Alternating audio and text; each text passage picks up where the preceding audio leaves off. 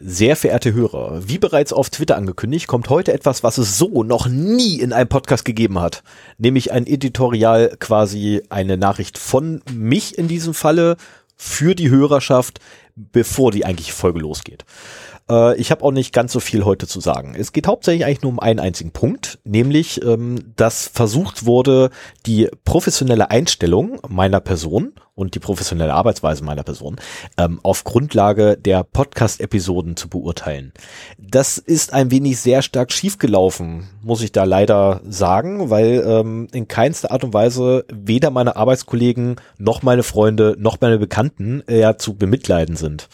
Ähm, zumindest nicht jetzt, was irgendwie meine Arbeitsleistung angehen würde.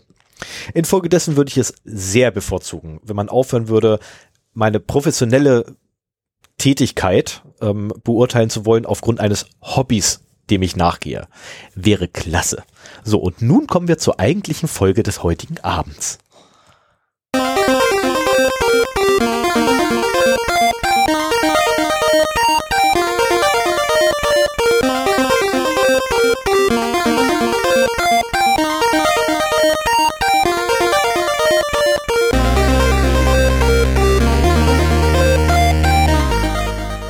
Zero Day, der Podcast für Informationssicherheit und Datenschutz.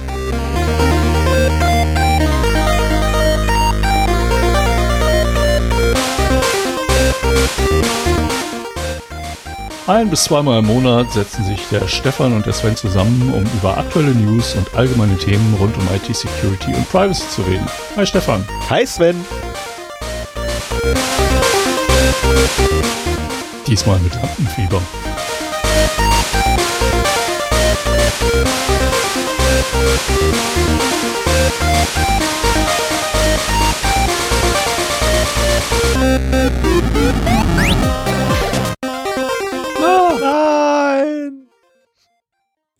Wir machen das nicht mehr oft genug, ne? Ich ja, komme ja, mit kann, meinem Stream Deck nicht mehr klar. Ja, aber ich kann dich ja beruhigen. Ich meine, wir haben ja, wir haben ja demnächst gleich wieder die nächste Folge im, An im Anschlag. Also, ja, ja, das, ja, das passt schon. Wir werden Monat diesen Monat auf jeden Fall zweimal machen, auch wenn jetzt in sehr kurzer Folge.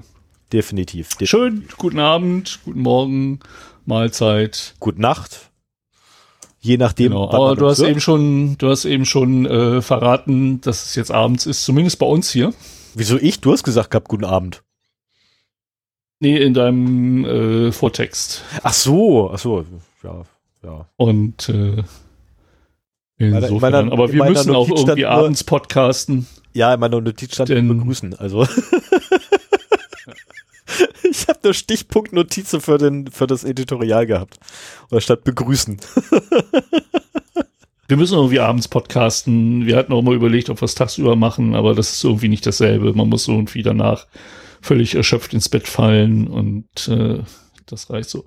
Ja, ähm, ich habe irgendwie Lampenfieber heute, habe ich ja schon gesagt.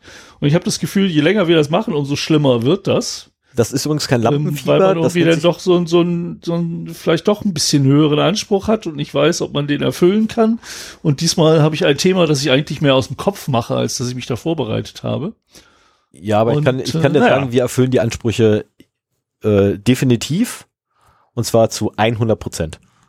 Na, prima. Nee, es ist, äh, ist wirklich so, also das, das ähm, komme ich auch gleich nochmal zu. Äh, wenn ich dann dran mit, mit meinen paar Punkten für die Hausmeisterei, ist ja nicht viel. Ähm, wir erfüllen die Ansprüche zu 100 Prozent. Aha. Ja, auf deine Hausmeisterei bin ich sowieso gespannt. Also fange ich jetzt mal mit meiner an, damit ich endlich weiß, was es da mit den Anwälten auf sich hat. Ja, einen, einen Zwischen, einen Zwischenweis noch, ähm, nur so nebenbei. Ähm, dieses Mal mit, mit Lampenfieber, wir haben immer Podcastfieber. Na, es gibt, es gibt äh, Folgen, die mache ich souveräner. Ja, Vor meistens die, wo du das Thema ich hast. Wollt ich wollte ich wollte es gerade sagen, meist wenn mir das Thema gehört, ja. Ja, was ich noch vergessen habe, wir schreiben heute den 15. Dezember 2021 und äh, wir haben diesmal die Folge 86 vor uns. So, und dann mache ich mal mit der Hausmeisterei gleich weiter, damit wir hier nicht zu viel Zeit verschenken. Ähm, ich möchte mich nochmal ganz, ganz, ganz herzlich bedanken und zwar für ein Pine Tap. Ähm, ich finde es äh, völlig faszinierend, habe ich schon ein paar Mal gesagt, äh, aber immer wieder so die kleine, bescheidene, so groß ist unsere Community nicht, ähm, unsere Hörerschaft. Aber ähm, auch diesmal war es wieder so, ich hatte letztes Mal irgendwie gesagt, nachdem ich von meinem Linux-Tablet-Erfahrung mit Ubuntu Touch äh, auf einem Nexus 7 erzählt habe, dass ich wahnsinnig gerne halt so einen PineTap äh, mit Tastatur-Case hätte, um da noch mal in der Hoffnung, dass das halt ein richtiges Linux-Tablett ist und, und das würde ich gerne ausprobieren. Und einen Tag später meldet sich ein Hörer bei mir, der eins übrig hat, das er nicht mehr braucht und mir zu einem extrem fairen Preis überlassen hat. Schönen Dank dafür nochmal. Ähm, das ist mir verdammt viel wert, dass das irgendwie, ja, dass, dass sowas so klappt. Also das ist mir viel mehr wert, als dass wir irgendwie Geldspenden bekommen oder sowas. Ähm, ich bin völlig, ich bin immer noch völlig weg. Ja, genau. Schenkungen. Wir kriegen ja Schenkungen, keine Spenden. Na, also genau. ganz wichtig, Und, äh, Leute schenken uns Geld, sie spenden uns kein Geld. Das ist ganz, ganz wichtig. ja, okay, aber ich habe keinen Bock, eine eh Steuererklärung so, machen zu müssen. Es ist nicht so viel, äh, dass wir da überhaupt über eine Steuererklärung nachdenken müssen. Aber, nee, aber Essen, kommt halt mal was. Aber dran. essen gehen müssen wir immer noch davon. Ja, ja, ja, das äh, ist in heutigen ist, Zeiten nicht so einfach, dann noch einen Termin zu finden, wo wir beide Kinder frei haben. Ähm, oder wir müssen halt beide mitnehmen, das wäre halt auch eine Möglichkeit. Und beide Hunde. Und dann brauchen wir schon fast ein oh. äh, Restaurant für uns allein. Ja, also gerade gerade gerade wenn die beiden aufeinandertreffen, ach du Heiler, meiner meiner tickt dann komplett ab, deine ist komplett genervt. Ach nee. Ja, genau. nee, ja, aber ich hatte schon ein bisschen äh, an den, Schen an den Schenker ganz kurz, ähm, was das Essen angeht. Wir haben es nicht vergessen. Es liegt immer noch da. Wir sind noch nicht dazu gekommen. Wir haben irgendwie seitdem Pandemie. Das ist ein bisschen ärgerlich. Ähm, wir machen es aber auf jeden Fall noch, dass wir mit der Familie ja. dann essen gehen. Haben wir, haben wir uns auch sehr drüber gefreut. Und ja, also ich dachte extrem. auch, dass wir es wirklich nur zu viert machen, ohne, ohne Anhang, aber dann muss man halt erstmal die Gelegenheit dazu haben. Ne? Das ist halt nicht so einfach. Das ist, ja, vor allem. Äh, Vielleicht machen wir es dann auch zu sechs mit Kindern. Ja, jetzt gerade in der Pandemiezeit muss ich ganz ehrlich gestehen, ähm, ich meine, ich werde am Freitag kriege ich meine, meine, meine Auffrischungsimpfung. Ähm, ich traue mich derzeit nicht mal in die Innenstadt zu gehen. Also ich weiß, du bist da ein bisschen anders eingestellt mittlerweile, aber ich traue mich echt nicht in die Innenstadt zu gehen, ähm, weil ich halt ein kleines Kind hier rumlaufen habe, das man nicht impfen kann. Und ich versuche halt wirklich ja. äh, Menschenkontakt, soweit es geht, halt zu vermeiden. Ähm, nicht aus um meines Willen, sondern tatsächlich um Willen der Kleinen. Weil, ähm, nee, das möchte ich nicht. Ja, ich war auf dem Weihnachtsmarkt. Äh, ich brauchte mal ich brauchte einfach mal wieder ein bisschen Kontakt. Wir halten uns auch sehr zurück, aber ähm, ab und zu muss da auch mal eine Ausnahme sein. Naja, aber da wollte ich eigentlich gar nicht drüber reden, sondern. Nein, wir waren äh, beim Pine-Tap. Pine kurz über das Pine-Tap. Ähm, ich habe es mir halt ein bisschen angucken können. Ich finde es super, dass es halt äh, 10 Zoll hat. Damit kann man schon deutlich mehr anfangen als mit 7 äh, und dass halt eine Tastatur dabei ist. Das funktioniert auch alles super. Ähm, ich habe ja gesagt, so was ich auf, um, auf einem Tablett, Linux-Tablet brauche, ist Minimum Firefox und ein vernünftiger Keepers-Client, damit ich meine Passwörter da drauf kriege äh, und auch gesynkt bekomme. Also er muss halt WebDAV unterstützen und synkt per WebDAV und halt ein Firefox, um dann eben äh, die Dienste, die ich so nutze, aufrufen zu können. Unter anderem auch ein paar Webinterfaces von Messengern zum Beispiel. Ne? Das äh, mache ich halt auch sehr gerne über die Web-Oberfläche. Der, ähm, mir ist beim PyTab halt mal wieder aufgefallen, also ein Firefox gibt's dafür. Es gibt einen Keepers-Client, der aber kein, kein Netzwerk sync kann. Und ähm, aber es gibt dafür noch Nextcloud Client, womit ich dann halt irgendwie was synken könnte und dann halt lokal öffnen. Also es geht alles. Äh, Firefox ist relativ langsam. Und was mir halt immer wieder auffällt, so an einem Handy, das ist halt nicht nur das Betriebssystem heutzutage, sondern das ist halt auch so dass das ganze Umfeld. Welche Apps gibt es dafür und so weiter.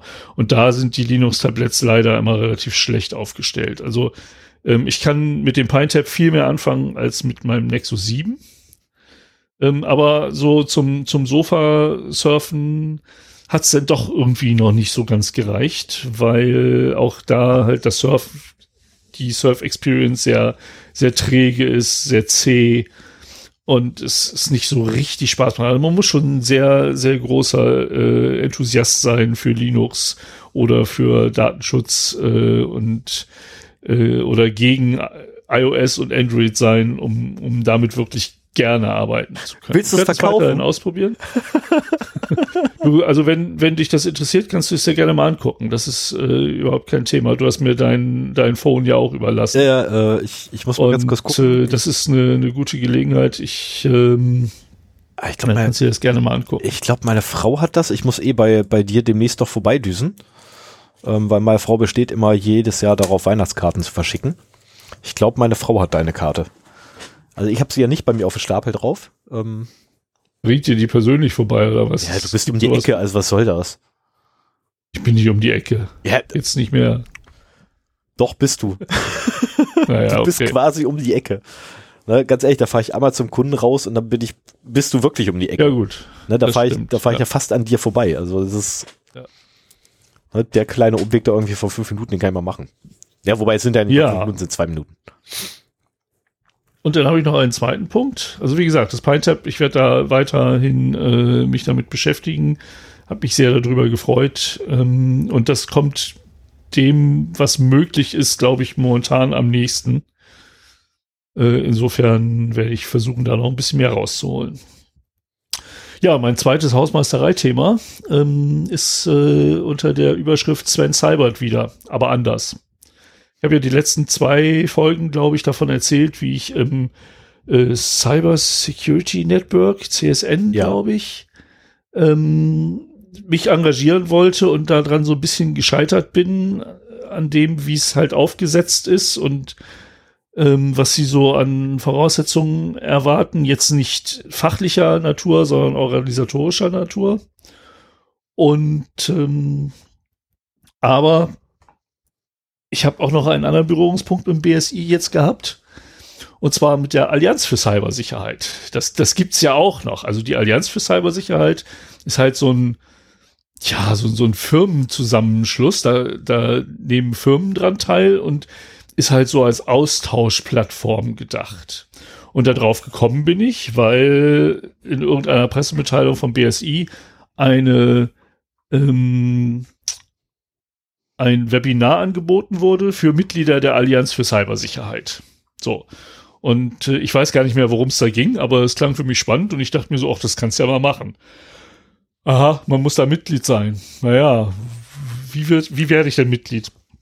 Ach, kann ich nicht, kann nur meine Firma. Aha, na gut, dann mal angeguckt, was das ist. Ja, dann kannst du halt so ein schickes Logo auf die Webseite machen und äh, hast halt irgendwelche wie gesagt, so Fortbildungsangebote innerhalb der Allianz und eine Vernetzung und sowas. Ja, das klingt ja gar nicht schlecht. Sind keine Pflichten mit verbunden, nur Möglichkeiten. Ähm, fragst mal oder, oder machst es mal deinem, deiner Geschäftsleitung schmackhaft, äh, dass wir in die Allianz für Cybersicherheit wollen. Ist mir gelungen. Also Antrag ausgefüllt und abgeschickt, in der Hoffnung, dass ich dann halt bei dieser Schulung da noch mitmachen konnte. Das war vor, ich glaube, mittlerweile drei Monaten. Und ich habe da überhaupt nicht mehr dran gedacht. Und jetzt kam irgendwann eine Mail.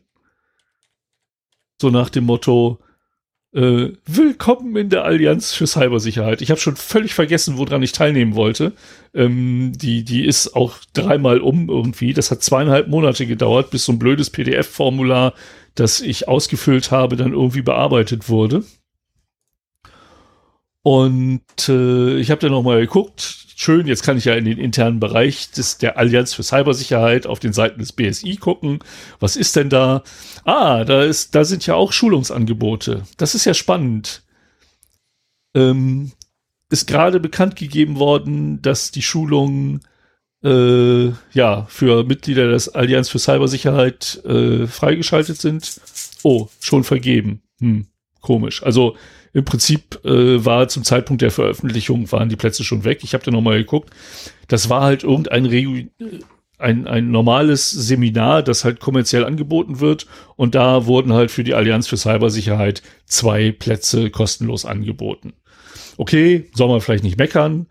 Ähm, trotzdem ist die Chance, dann da reinzukommen, also das sozusagen als, als kostenloses Seminar für die Allianz für Cybersicherheit anzubieten, wenn quasi die Plätze schon vergeben sind, wenn das veröffentlicht wird, weil es eh nur zwei sind und die wahrscheinlich schon unter der Hand vergeben worden sind oder was auch immer, ähm, macht irgendwie wenig Sinn. Dann, was gibt es noch für Benefits? Ich hatte gesehen, so, ah ja, das kenne ich, das kenne ich aus dem CCC-Umfeld, Erfas, Erfahrungskreise. Hm. Äh, haben sie halt auch so schön, dass es irgendwie ne, von da übernommen haben. Das äh, macht ja einen guten Eindruck. Ähm, es gibt also RFA-Kreise äh, in der Allianz, sprich irgendwo eine regionale Gruppe, da kann ich dann hingehen, also vielleicht jetzt noch digital, aber später dann mal ähm, kann ich da halt äh, in Präsenz hingehen und mich mit anderen Leuten, die auch im, in dem Gebiet in meiner Region arbeiten, austauschen. Toll, spannend. Wo ist denn die Übersicht, welche Erfa-Kreise es gibt? Gibt's nicht. es gibt keine Übersicht. Ich bin mir noch nicht mal sicher, ob es überhaupt schon Erfa-Kreise gibt. Also, das ist. Also, es ist mal wieder irgendwie so nichts Halbes und nichts Ganzes. So Aktionismus. Es gibt die Allianz für Cybersicherheit und das können sich ganz viele Firmen jetzt auf ihre Webseite packen, dieses Logo, dass sie da Mitglied sind. Aber man hat nicht wirklich was davon. Also das ist auch wieder so so eine Blase, wo man halt irgendwie schön was vorzeigen kann, aber mehr auch nicht. Finde ich irgendwie schade. Wie es manchmal halt Ja, also irgendwie, das, das BSI kommt bei mir in letzter Zeit nicht gut weg, muss ich sagen. Ich weiß nicht, in welchen Netzwerken und Allianzen ich da noch rumgucken kann. Ähm, ich bin auch beim Bürgerzert des BSI, beim Newsletter angemeldet, weil ich mir dachte, so ist ja gar nicht schlecht, über Schwachstellen informiert zu werden. Die kommen aber auch immer erst, wenn ich die schon kenne und wenn sie behoben sind. und äh, mit einer ähm, mit einer Einstufung der Schwere, die ich nicht nachvollziehen kann und die nirgends erklärt ist. Das ist halt immer so Stufe 4. Ja, was heißt das? Ist das ein CVSS? Also CVS-Score oder ist das irgendwas anderes? Ähm, also, wenn, wenn du, lieber Hörer, liebe Hörerin, gute Erfahrungen mit irgendwas vom BSI gemacht hast, schreib uns doch einen Kommentar. Es würde mich, es würde mich freuen und dann hätte ich vielleicht was, worauf ich schauen kann. Und bitte kommt mir nicht mit Grundschutz. oh Mann. Oh.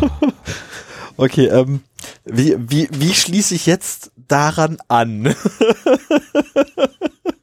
Sag einfach, was da Sache ist. Mir macht dieser Punkt Sorgen, der, den du da hast. Wie? Anwalt versus Zero Day? Das macht dir Sorgen? Ja. Nee, mir nicht. Mir nicht. Also, ähm, folgender, folgender Hintergrund. Äh, ich habe in den letzten Wochen und auch Monaten mehrfach kommunizieren müssen mit ähm, Behörden des Bundes und auch Behörden der Länder.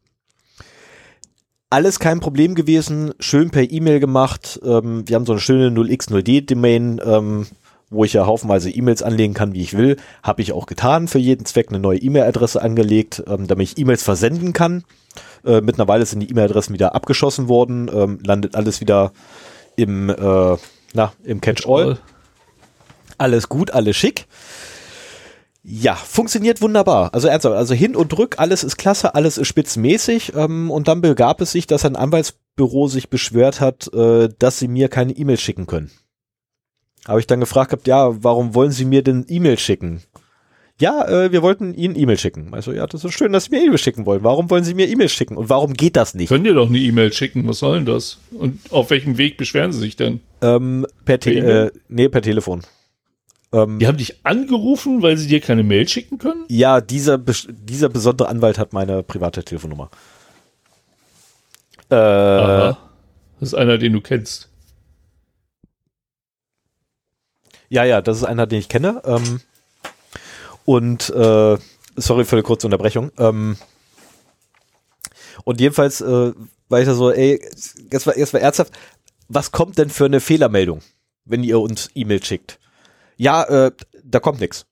Also, wie, da kommt nix. also es wurde ein wenig sehr abstrus.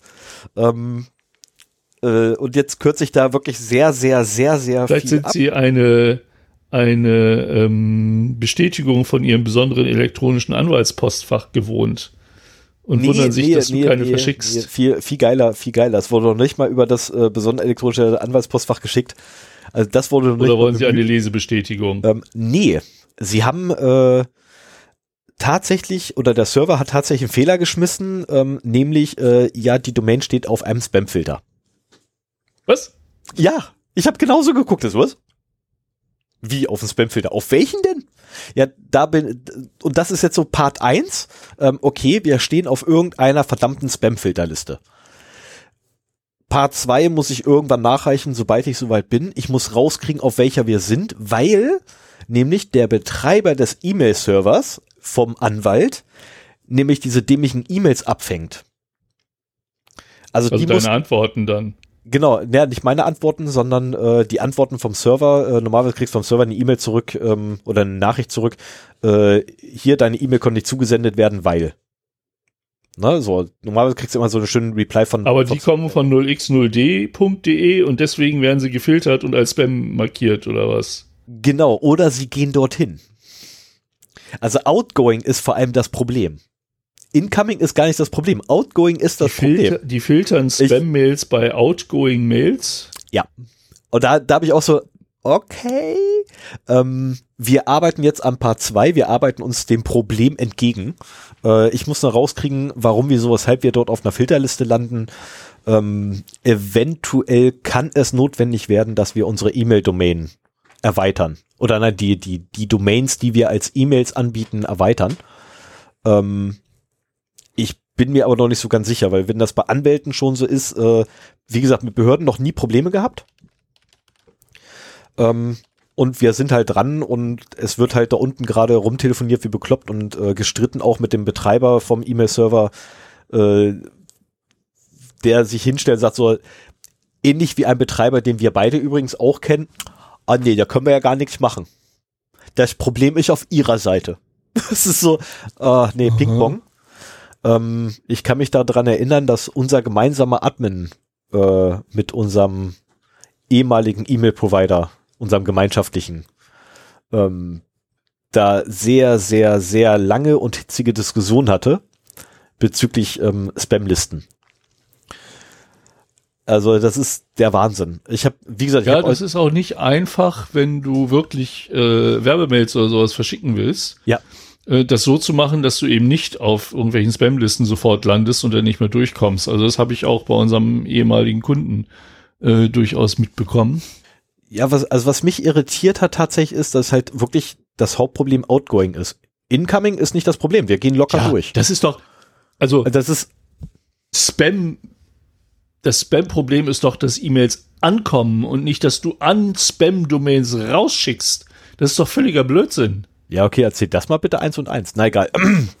ähm, also nein, es geht hier nicht um eins und eins, nur mal so nebenher. Also es, es geht hier nicht bei eins und eins, aber eins und, äh, mit eins und eins hatten, äh, hatte unser gemeinsamer Admin mal ein Problem, ähm, weil bei denen auf der Spam-Liste nämlich unser ehemaliger Dienstherr draufgestanden hat, unser gemeinschaftlicher, ähm, und die sich hingestellt haben und gesagt haben, wir können da nichts machen.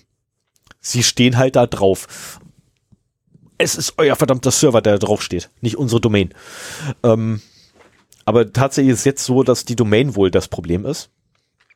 Äh, wir haben es dann auch ausprobiert mit anderen Domains. Ähm, es scheint wirklich die Domain zu sein. Und nicht, noch nicht mal also der Name. Ich habe hier gerade mal gegen 90 bekannte Blacklists äh, gecheckt und nichts gefunden. Also Wunderbar. die sind alle okay. Ja, ich habe ich hab überall sauber. Gefunden. Ich habe da auch nichts gefunden. Also meine Vermutung ist, dass die da irgendwie Wahrscheinlich hat der Betreiber dort ein, äh, irgendwie ein selbstgebautes Skript laufen oder irgendwie eingekauftes Schlangenöl, ähm, was da ein bisschen zu restriktiv ist und so der Meinung ist, oh 0x0d. Nee, nee, nee, nee, nee. Hexadezimale Zahlen lassen wir nicht zu als Domain. Ja, wir haben ja auch das Facebook-Problem, ne, dass ja. dem auch irgendwas äh, an unserer Domain oder den Inhalten auf unserer Seite nicht gefällt, aber ähm, wir keine Ahnung haben, was das sein könnte. Also, also mit dem aber du bringst mich gerade auf einen schönen Gedanken. Ich glaube, ich werde morgen noch mal kurz äh, dort anrufen und mal fragen, ob er mir über den ähm, über das besondere elektronische Anwaltspostfach mal eine E-Mail schicken kann. Das würde mich auch interessieren, weil das wäre geil. Geht das an normale E-Mail-Adressen? Ja. Das ist doch so ein geschlossenes System. Nee, du kannst aber trotzdem. Das geht. Ähm, also müsste, müsste gehen. Ich bin jetzt kein Anwalt, ich habe keinen Zugriff auf das Ding, ich habe mir die Spezifikation davon nicht angeguckt, aber es müsste trotzdem gehen, dass äh, das besondere elektronische Anwaltspostfach auch an uns quasi schicken kann. Äh, würde mich einfach nur interessieren, ob das überhaupt dann funktioniert. Hin- und Rückweg. Ähm, aber das wäre ja super, ey, wenn wir ein, nicht nur ein officially Dislike bei Facebook, sondern officially Dislike bei besonderes elektronisches Anwaltspostfach auch noch retten. Da würde ich ja lachen. Ich nicht, das geht. da würde ich echt lachen. So, so viel jedenfalls zu dem, was Sven am meisten interessiert hat. Es ist nichts Schlimmes. Ja. Es ist einfach nichts Schlimmes. Es ist eine private Korrespondenz wenn ich, wenn zwischen. Ich in äh, unserer Vorbereitung irgendwo was mit äh, Zero Day und Anwälten in der gleichen Zeile lese, dann wäre ich nervös. Ja, genau deswegen habe ich es aber reingeschrieben, um dich ein bisschen zu triezen. Na, super. So, ähm, mein nächster Punkt habe ich überschrieben mit Vorsicht vor der Community, aber nicht unsere hier. Ähm, unsere Community muss ich echt, kann ich auch ebenso wie Sven halten, ne? einfach nur loben, die ist echt super. Klein, aber fein, wie man immer so schön sagt. Na, so klein ja ist ja auch wieder nicht mehr. Also das äh, Gib, haben wir uns ja vor der Sendung noch kurz drüber unterhalten. Nein, ich will es nicht hören. Ernsthaft, dann breche ich sofort die Aufnahme ab und laufe schreiend weg. Lass es bitte. Ja, das wollen wir nicht. Erzähl mal weiter. Ähm, sondern nein, ich habe mich äh, mit der Community von einem Telefon angelegt.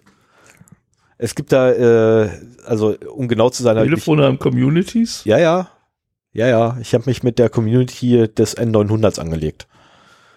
ähm, ich habe, also davon abgesehen, ich habe den kürzeren gezogen, aber das macht nichts. Ich um, hab, um, also ich hatte nicht für, recht. Für die Leute, die vielleicht nicht alle unsere Folgen hören, das N900 ist irgendein altes Nokia-Teil aus den 90ern oder so, äh, das eine eingebaute Tastatur und Internetverbindung hatte und so, so ein Browser. Also es war schon so, es so war ein reines Linux-Telefon.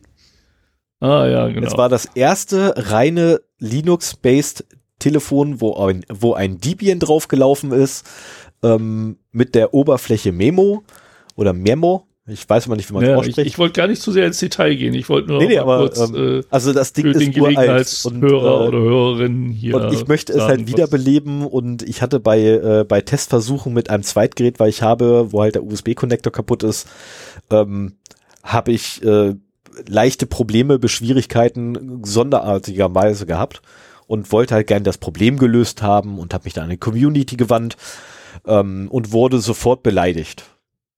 Wo ich sage, ist geil. Das ist so das Typische.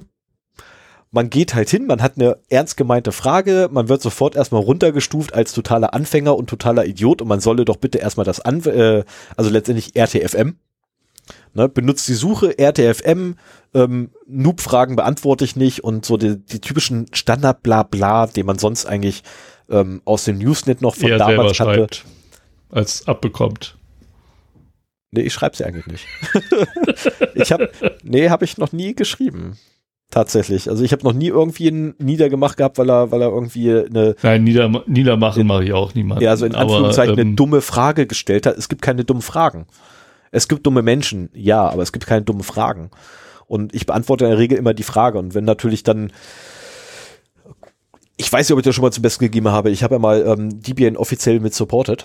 Und äh, ja, da gab es dann im IRC ab und zu mal so Vorfälle, dass man dann gesagt hat, ja, ist kein Thema, ähm, die Lösung des Problems zu du äh, init 6. Das ist ein Reboot. das fanden die Leute irgendwie nicht witzig. Aber das waren meistens dann bei, ähm, bei Leuten, die man wirklich schon längere Zeit kannte und die einfach also so, so lernresistent waren. Und äh, ich war ja wirklich lernwillig. Das ist nicht das Problem. Ich, ich habe mein Problem mittlerweile auch gelöst. Es kann dann irgendwann einmal, ja. kann ich dann anfangen, ähm, quasi das Ding wieder in Betrieb zu nehmen. Äh, zumindest bin ich jetzt wieder ein paar Schritte weiter. Ich habe den Bootloader offen. Hey.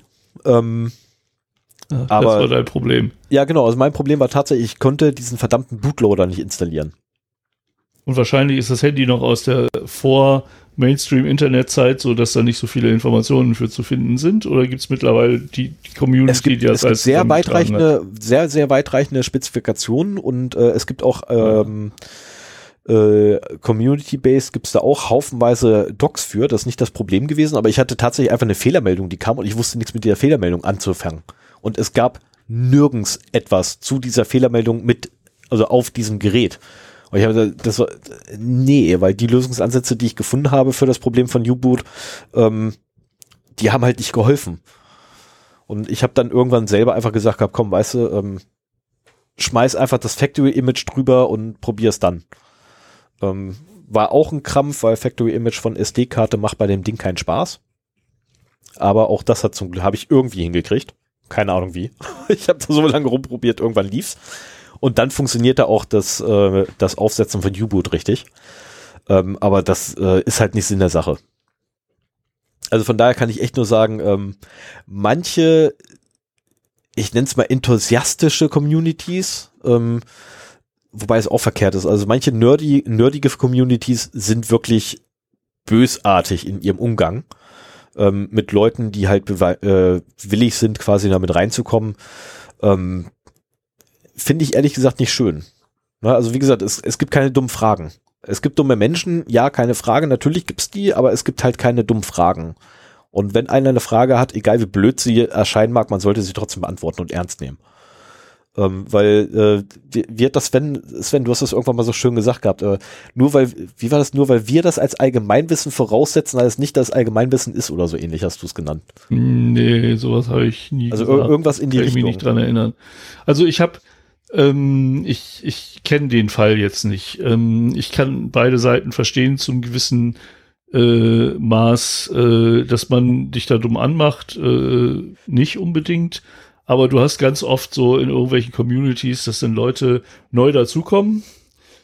Und dann siehst du so erstes Post und dann irgendeine Frage, die tausendmal beantwortet und diskutiert worden ist und wo du weißt, so nach dem Motto, ey, such doch einfach mal ein bisschen oder guck, guck einfach ein bisschen erstmal in die Dokumente, in die Support-Dokumente und dann hast du die Lösung im Prinzip schon selber gefunden und das muss nicht sofort hier die erste Frage sein. Ähm, ich habe mir mittlerweile auch angewöhnt, wenn ich irgendwo neu dazukomme, was weiß ich, wenn ich ein neues Auto habe, melde ich mich grundsätzlich erstmal in dem Forum an und lese mir da so ein bisschen an, was die Probleme sind und, und solche Sachen. Ähm, und und stelle nicht gleich die Frage, die sowieso irgendwo beantwortet wird, weil das auf die Dauer nervt das. Nicht der Einzelne, aber ähm, es gibt viele, die dann eben doch äh, das so machen und äh, das, das stört dann irgendwo schon. Ähm, aber das macht, äh, ist kein Grund halt unhöflich zu werden, ne? Nee, im, im geringsten. Also tatsächlich überhaupt nicht.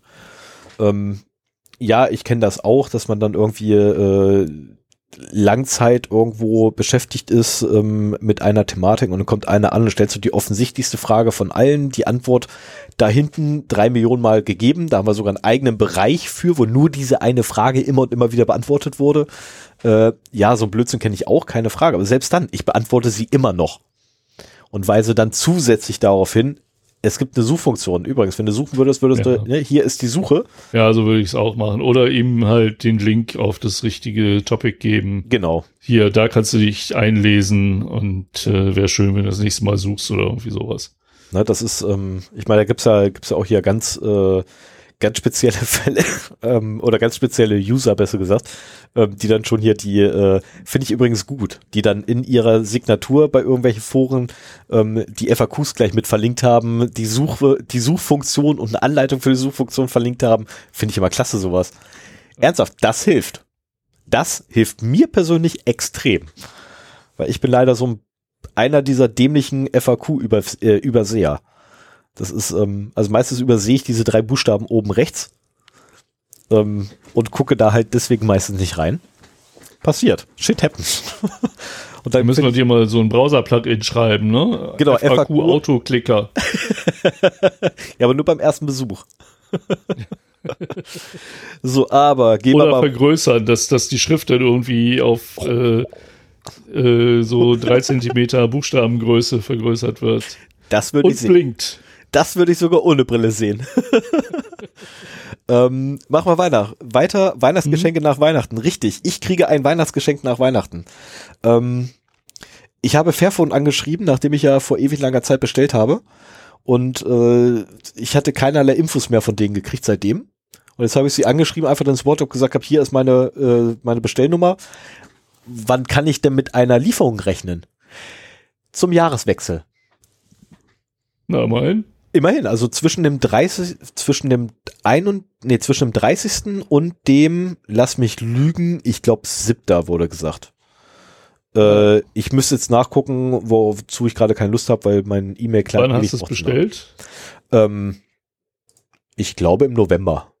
Anfang November, glaube ich. Ach, das geht ja sogar noch. Also da, ich hätte jetzt gedacht, dass da Juli kommt oder, oder Mai oder sowas. Also aktuell haben die Aber sechs bis acht ja- Wochen Lieferzeit, wenn du, äh, wenn du auf Mhm. die Seite gehst und nachguckst. Und zu dem Zeitpunkt, als ich das bestellt habe, ähm, stand da noch keine Lieferzeit drin, weil sie es noch nicht genau wussten.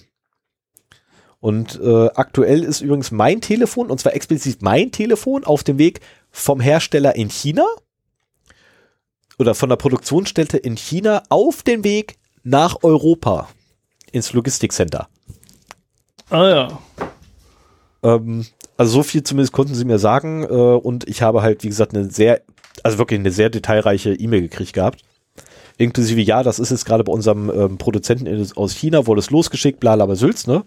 Befindet sich gerade auf dem Weg nach, ich habe es vergessen, in unser Logistikcenter und wird, sobald es dort angekommen ist, äh, mit den von Ihnen gewählten Lieferdienst halt weitergeschickt. Und ich so, okay, das ist mehr Info, als ich haben wollte.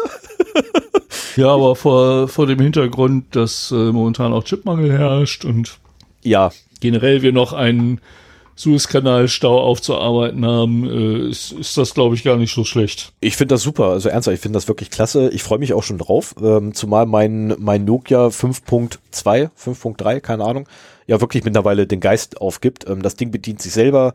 Äh, ab und zu mal will es dann neu gestartet werden, mehrfach hintereinander. Oder er startet sich selber neu, auch schon gehabt, ähm, weil es sich halt dann selber bedient hat und einen Knopf gedrückt hat. Ähm, Nee, macht keinen Spaß mehr. Und Nachrichten tippen auf dem Ding ist sowieso mittlerweile scheiße, weil äh, ich muss sehr langsam tippen, damit das Ding überhaupt richtig funktioniert. Äh, ich freue mich aufs nächste Telefon. Ernsthaft. Also ich freue mich wirklich tierisch auf mein neues Telefon. Ich schreibe Nachrichten ungern auf dem Telefon. Ich versuche das im Webinterface zu machen. Ich sitze ja eh den ganzen Tag vorm Rechner. Ja, aber meistens, wenn ich irgendwie Nachrichten am Telefon lese, bin ich unterwegs und dann möchte ich auch ganz gerne antworten. Ja, Dann warte ich, bis ich wieder am Rechner sitze. Deswegen dauert es manchmal, bis äh, bei mir eine Antwort kommt. ja, das kann Also es sei denn, es ist irgendwie so ja oder nein. Das ist was anderes. ja, aber dann dauert das bei mir bis abends. Das ist so, nee. Es geht nicht, kann ich meiner Frau nicht antun. Ähm, so, kommen wir aber jetzt zum letzten Punkt der Hausmeisterei für heute. Wir haben Mhm. einen, wie hattest du es genannt? In Cyber. Einen Incyber beim Cybersicherheitsnetzwerk. Ähm, danke vielmals äh, für die Infos. Ähm, es ist interessant. Gelinde ausgedrückt. Es ist interessant. Mit äh, wie viel Ruhm sich eine staatliche Behörde mal wieder nicht bekleckert.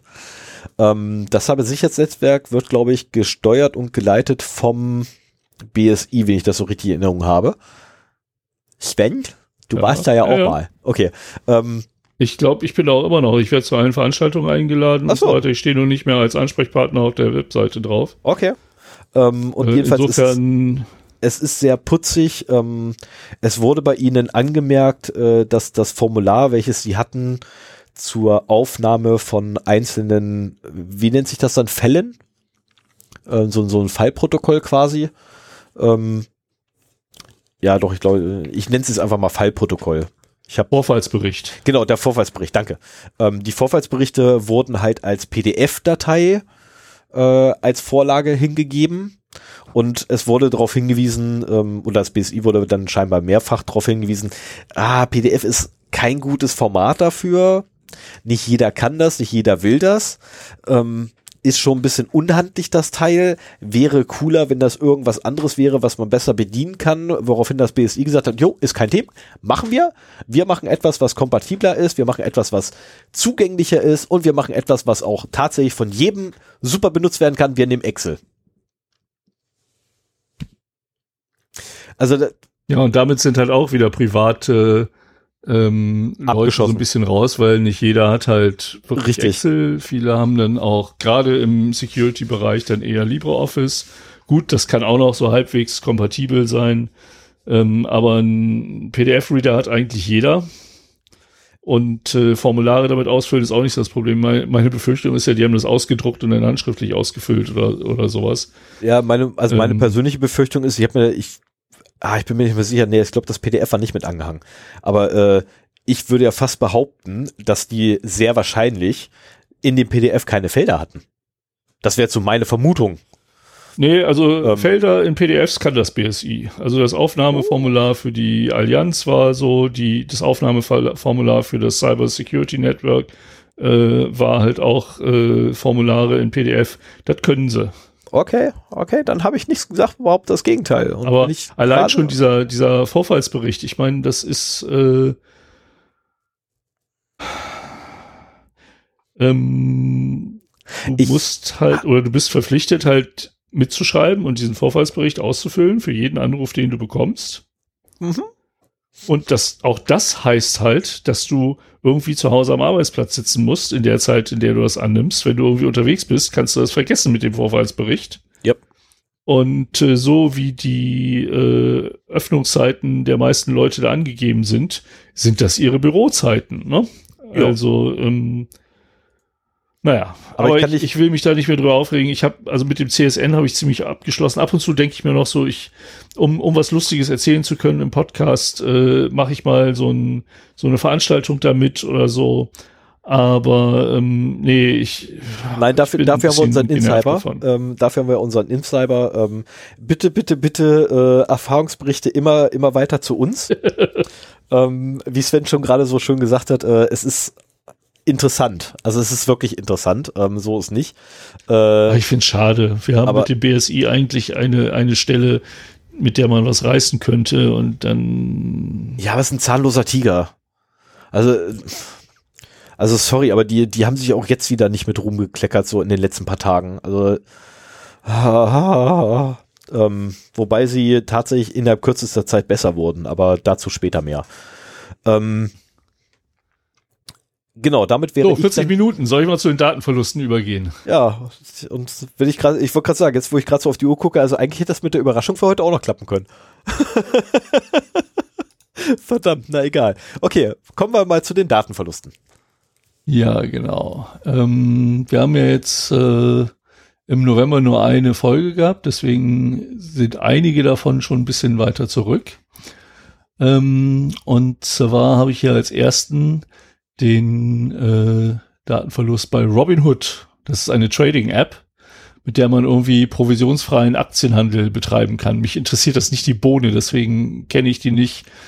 Ähm, es, ich, ich bin immer nur genervt, weil irgendwie, ich glaube, Trade Republic heißt die, die momentan sehr offensiv auch irgendwie Werbung äh, betreibt ähm, ich weiß nicht, ob die auch provisionsfrei ist oder sowas, aber Aktienhandel für Privatpersonen über App scheint momentan äh, zumindest die Cash-Cow für die Betreiber dieser Apps zu sein. Ich weiß nicht, ähm, wie das dann ähm, für die User ist. Ja, aber die haben halt ein, äh, am Montag vor dem 9.11. einen Sicherheitsverstoß bekannt gegeben, von dem etwa sieben Millionen Kunden betroffen sind. Das ist also ungefähr ein Drittel der Nutzer dieser App. Das sind sieben Saarland. Ja, genau. Und insgesamt haben die 21 Saarländer als, als Kunden. Ui. Und äh, ach ja, der Vorfall hat sich am Abend, am späten Abend des 3. November ereignet. Und ähm, mal wieder die übliche Bekanntmachung. Basiert auf unseren Untersuchungen wurde der Angriff eingedämmt und wir glauben, dass keine Sozialversicherungsnummern, Bankkontonummern oder Debitkartennummern preisgegeben wurden und dass es keinen finanziellen Verlust für die Kunden als Folge des Vorfalls gab.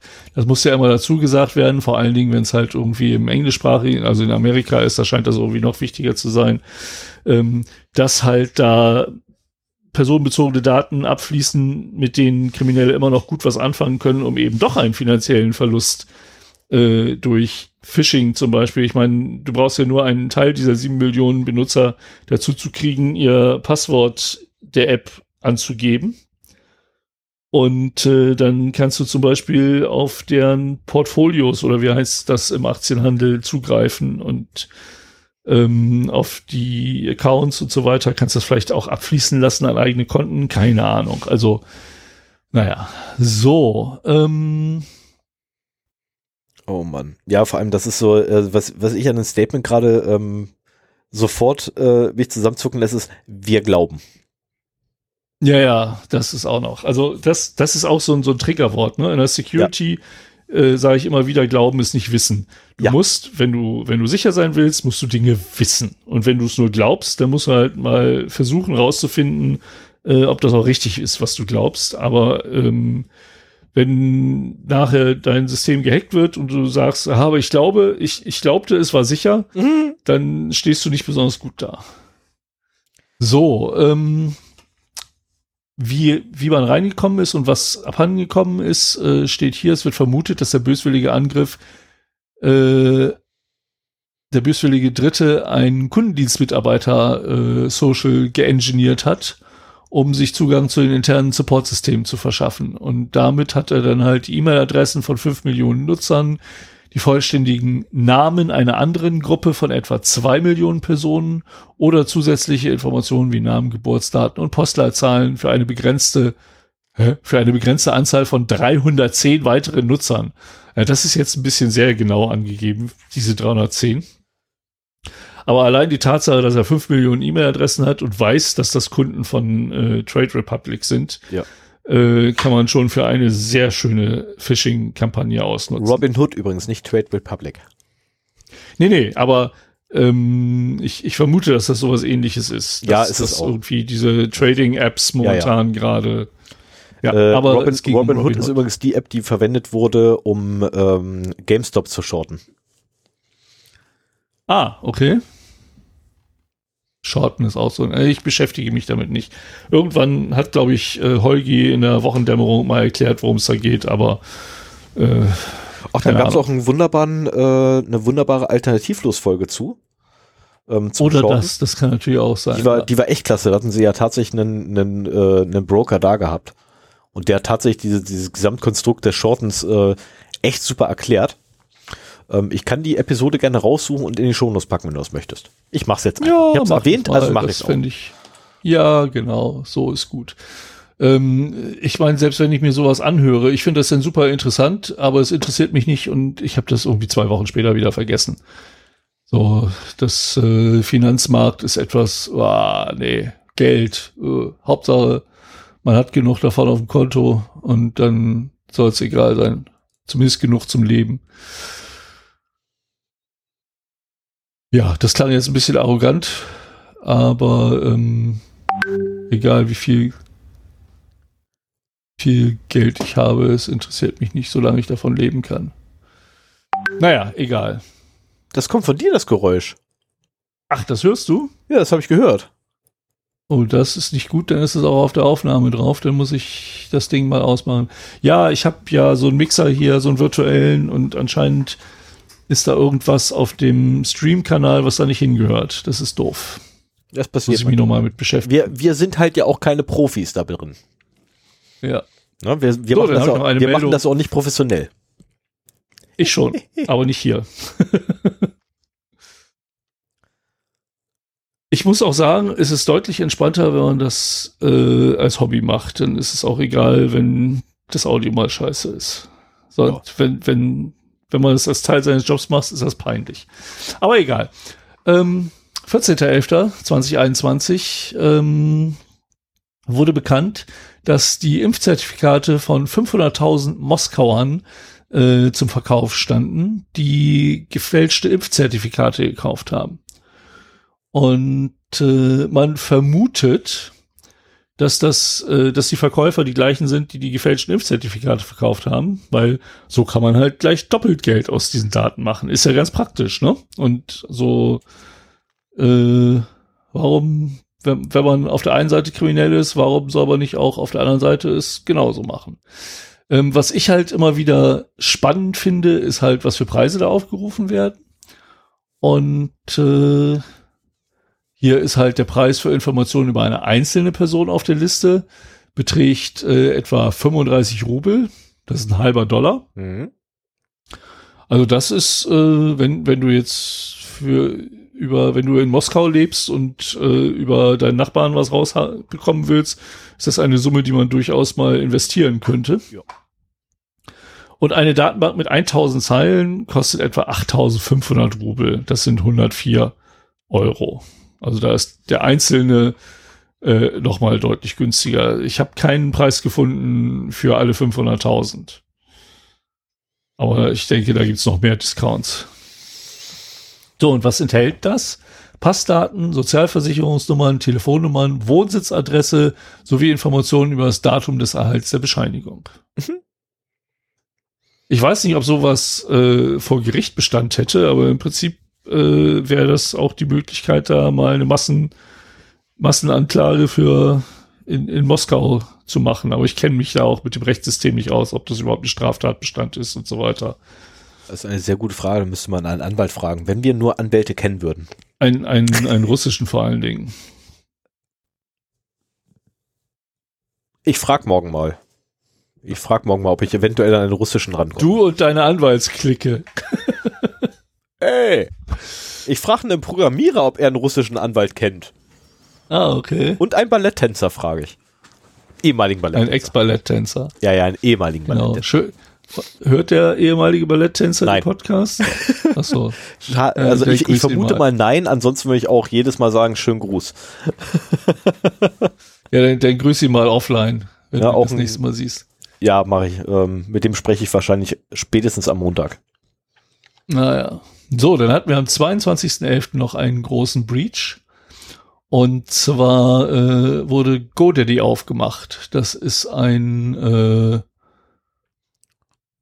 ja, unter anderem, ich weiß nicht, der, der äh, bietet garantiert noch eine ganze Menge mehr Hosting-Angebote, aber in dem Fall ging es um Managed WordPress Hosting äh, Angebote von Go GoDaddy. GoDaddy ist ein, ähm, wie nennt man so schön, Full-Stack-Service-Anbieter. Mhm. Ähm, von Domainverwaltung und Domainregistrierung bis hin zu äh, runter, ich nenne es jetzt mal Managed Services, ähm, wie zum Beispiel WordPress-Instanzen. Ja, genau. Und die waren halt betroffen. Äh, es wird vermutet, dass äh, über ein kompromittiertes Passwort äh, sich unbefugte Dritte Zugang auf das Provisioning-System. oh ja, das ist auch, das haben sie schön gesagt. Äh, mithilfe eines kompromittierten Passworts griff eine unbefugte dritte Partei auf das Provisioning-System in unserer Legacy-Codebasis für Managed WordPress zu. Ah ja. Das ist mal wieder richtig schöner Business-Talk. Das ist ein bisschen ähm, sehr überspezifisch. Aber letztendlich äh, könnte das ähnlich sein, wie wir es eben schon hatten, äh, dass da gesocial engineert wurde oder social geengineert, keine Ahnung. Äh, oder eben, dass dieses Passwort in irgendeiner der vielen Listen, äh, Kombolisten, Username, Passwort beziehungsweise E-Mail-Adresse, Passwort aufgetaucht ist und man so halt sich da Zugriff verschafft hat. Also teilweise ist es wirklich sehr einfach, wenn, wenn man dann den, den richtigen Gedanken sozusagen hat, äh, solche Systeme zu hacken. Oder eben per Brute Force einfach ausprobieren. Ja. Was, äh, worauf konnten die Angreifer zugreifen? Bis zu 1,2 Millionen aktive und inaktive Managed WordPress-Kunden äh, haben ihre E-Mail-Adresse und Kundennummer offengelegt bekommen dann äh, das ursprüngliche WordPress-Administrator-Passwort, konnten sie auch drauf zugreifen. Bei 1,2 Millionen, also das wäre auch so eine Sache. 1,2 Millionen Managed WordPress-Kunden. Wie viele haben wohl ihr äh, ursprüngliches Passwort nicht geändert? War, war, ich ich frage mich gerade was anderes. Warum konnten sie auf das ursprüngliche Passwort zugreifen? Weil das, das muss ja in Klartext, ja, aber das, das, das, das muss ja dann quasi in, Klar, in Klartext vorliegen. Ja bei denen irgendwo noch oder, in der Datenbank. Oder schlecht gehasht. Oder schlecht gehasht, ja, ja, MD5. Ähm, Schawan. ja, ja. ja, wir machen Also hier, hier steht Schawan. auch, wenn diese Anmeldedaten noch verwendet wurden, haben wir diese Passwörter zurückgesetzt. Also das heißt auf jeden Fall, es gibt äh, Kunden, die diese äh, Passwörter oder diese Anmeldedaten verwendet haben. Tipp von einem Profi und nicht wenn neu euer, gemacht haben. jetzt ganz kurz ein Tipp an unsere Hörerschaft von den Profis, äh, die tatsächlich es in dem Punkt besser wissen als die meisten. Wenn ihr bei einem Hoster irgendeinen Service bestellt und der euch ein Passwort zur Initialisierung gibt, ändert sofort das Passwort. Absoluter Profi-Tipp. Ja, nur wenn bei ihr uns. ein Coder seid, die, die irgendwelche Systeme, äh, wo es eine eigene Authentifizierung gibt, äh, implementieren, dann seht zu, dass ein zufälliges Startpasswort gewählt wird, das irgendwie kommuniziert wird und der Benutzer äh, bei der ersten Benutzung gezwungen wird, dieses Passwort zu ändern. Und wenn ihr Programmierer seid und den ganzen Kram oder die Passwörter in Datenbanken ablegen müsst, bitte benutzt Bcrypt als Hash-Algorithmus oder als kryptografischen Hash-Algorithmus. Ähm, Hintergrund, Bcrypt ist verdammt langsam. Und somit macht es das ähm, Brute Forcen ja, aber und das auch ist das ja das Gute da dran sozusagen. Ja, ja, da, da, wollte ich auch gerade drauf zu. Wollte ich auch gerade drauf zu. Also ähm, durch durch die Eigenschaft von Bcrypt, dass es so langsam ist, ähm, ist es nicht in wirklich realer Zeit möglich, äh, die ganzen Passwortlisten, die da draußen kursieren, äh, komplett durchzugehen. Das ist ähm, äh, also, nee. äh, so, dann ist es aber noch mehr verschwunden. Und zwar äh, bei aktiven Kunden wurden SFTP und Datenbankbenutzernamen und Kennwörter offengelegt. Also die müssen auch irgendwie im Klartext oder schwach geschützt vorgelegen haben. Und bei einer Untergruppe aktiver Kunden war der private SSL-Schlüssel offengelegt. Warum? Und das zeigt halt mal wieder ähm, ein kompromittiertes Passwort. Und plötzlich sind so viele Daten weg oder kompromittiert oder was auch immer. Warum? Also, äh, was? Warum? Ich, ich, ich. Nee, ich schweige einfach, das ist. Wo ich aber sagen muss, ähm, dass ich es gut fand. Ähm, das Sicherheitsteam von GoDaddy entdeckte diesen Vorfall, nachdem es eine geänderte SSH-Datei in der Hosting-Umgebung von GoDaddy und verdächtige Aktivitäten äh, auf Servern festgestellt hatte. Ähm, das Monitoring scheint bei denen zu funktionieren. Ne? Also, was weiß ich, wenn eine SSH-Konfiguration geändert worden ist, äh, um vielleicht nicht mehr per Zertifikat zu authentifizieren, sondern mit irgendwie einem selbstgewählten Username und Passwort oder so, ähm, und die das dann gleich gemerkt haben, das ist schon nicht schlecht. Ähm, aber die Systeme, die die haben, sie gehen halt extrem schlecht mit Passwörtern um. Also die, die WordPress-Administrator-Passwörter nach der Änderung scheinen ja auch gehasht zu werden. Ne? Weil es sind nur die initialen Passwörter verloren gegangen. Ich meine, vielleicht werden die auch nach irgendeinem, nach irgendeinem äh, Muster zusammengesetzt oder so, keine Ahnung. Oh, bitte nicht.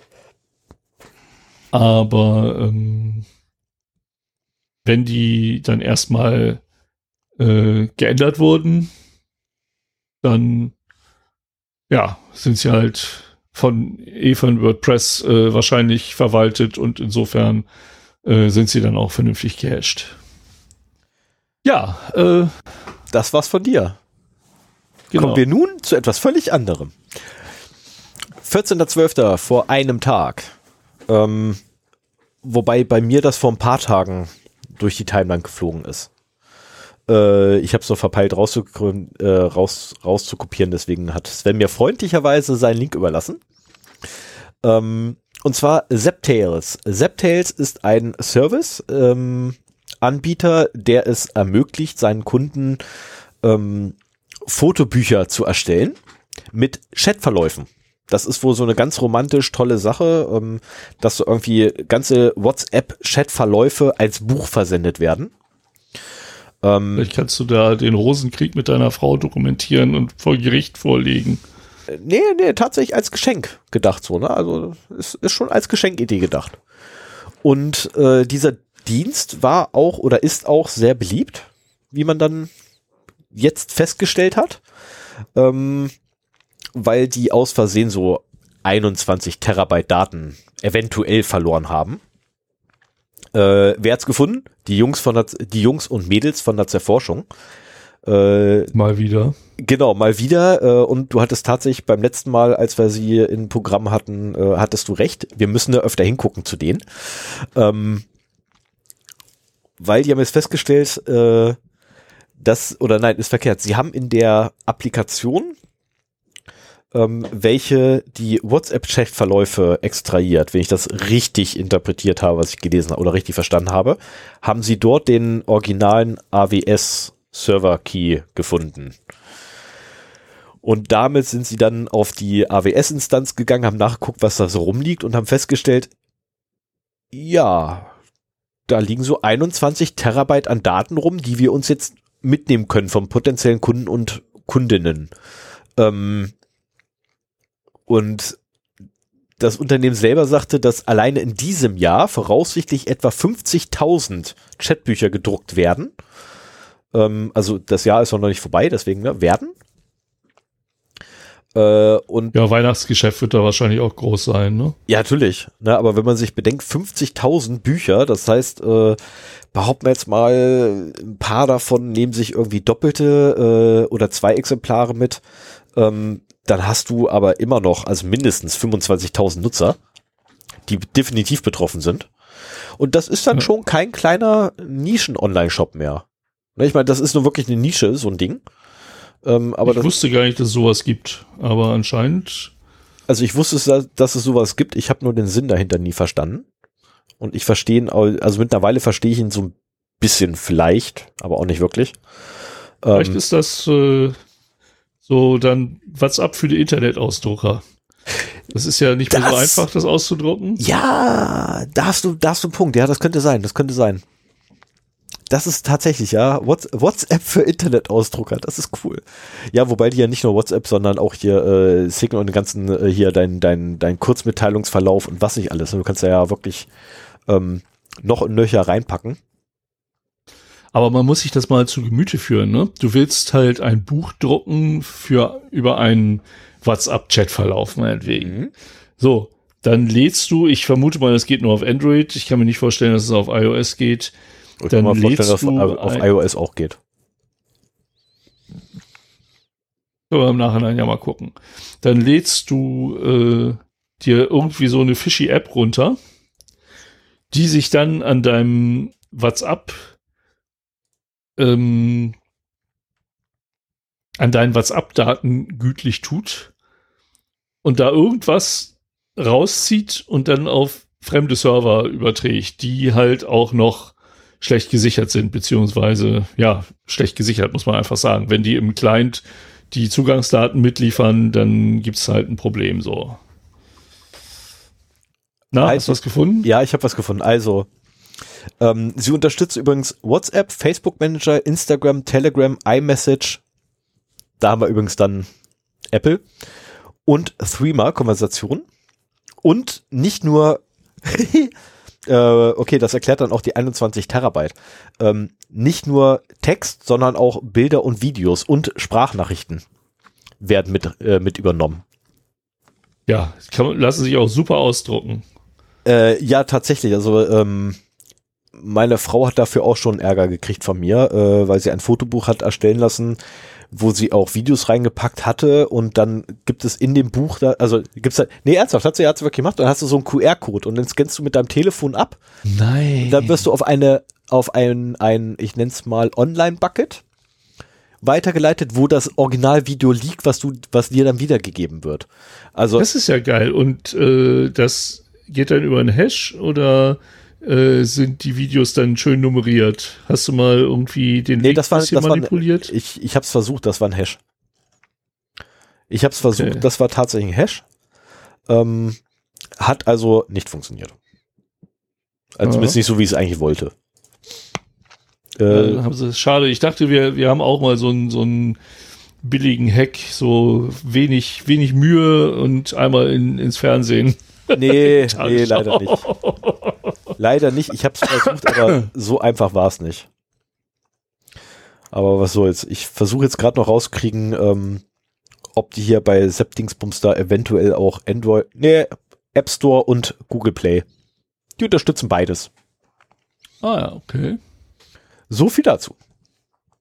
Ähm, naja. Damit also mein, meine Chatverläufe sind durchaus äh, eine der privatesten Informationen auf meinem Telefon, äh, von denen ich nicht will, dass sie irgendwo anders hinwandern.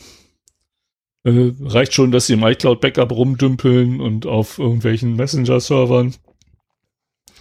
Also naja, mein, egal.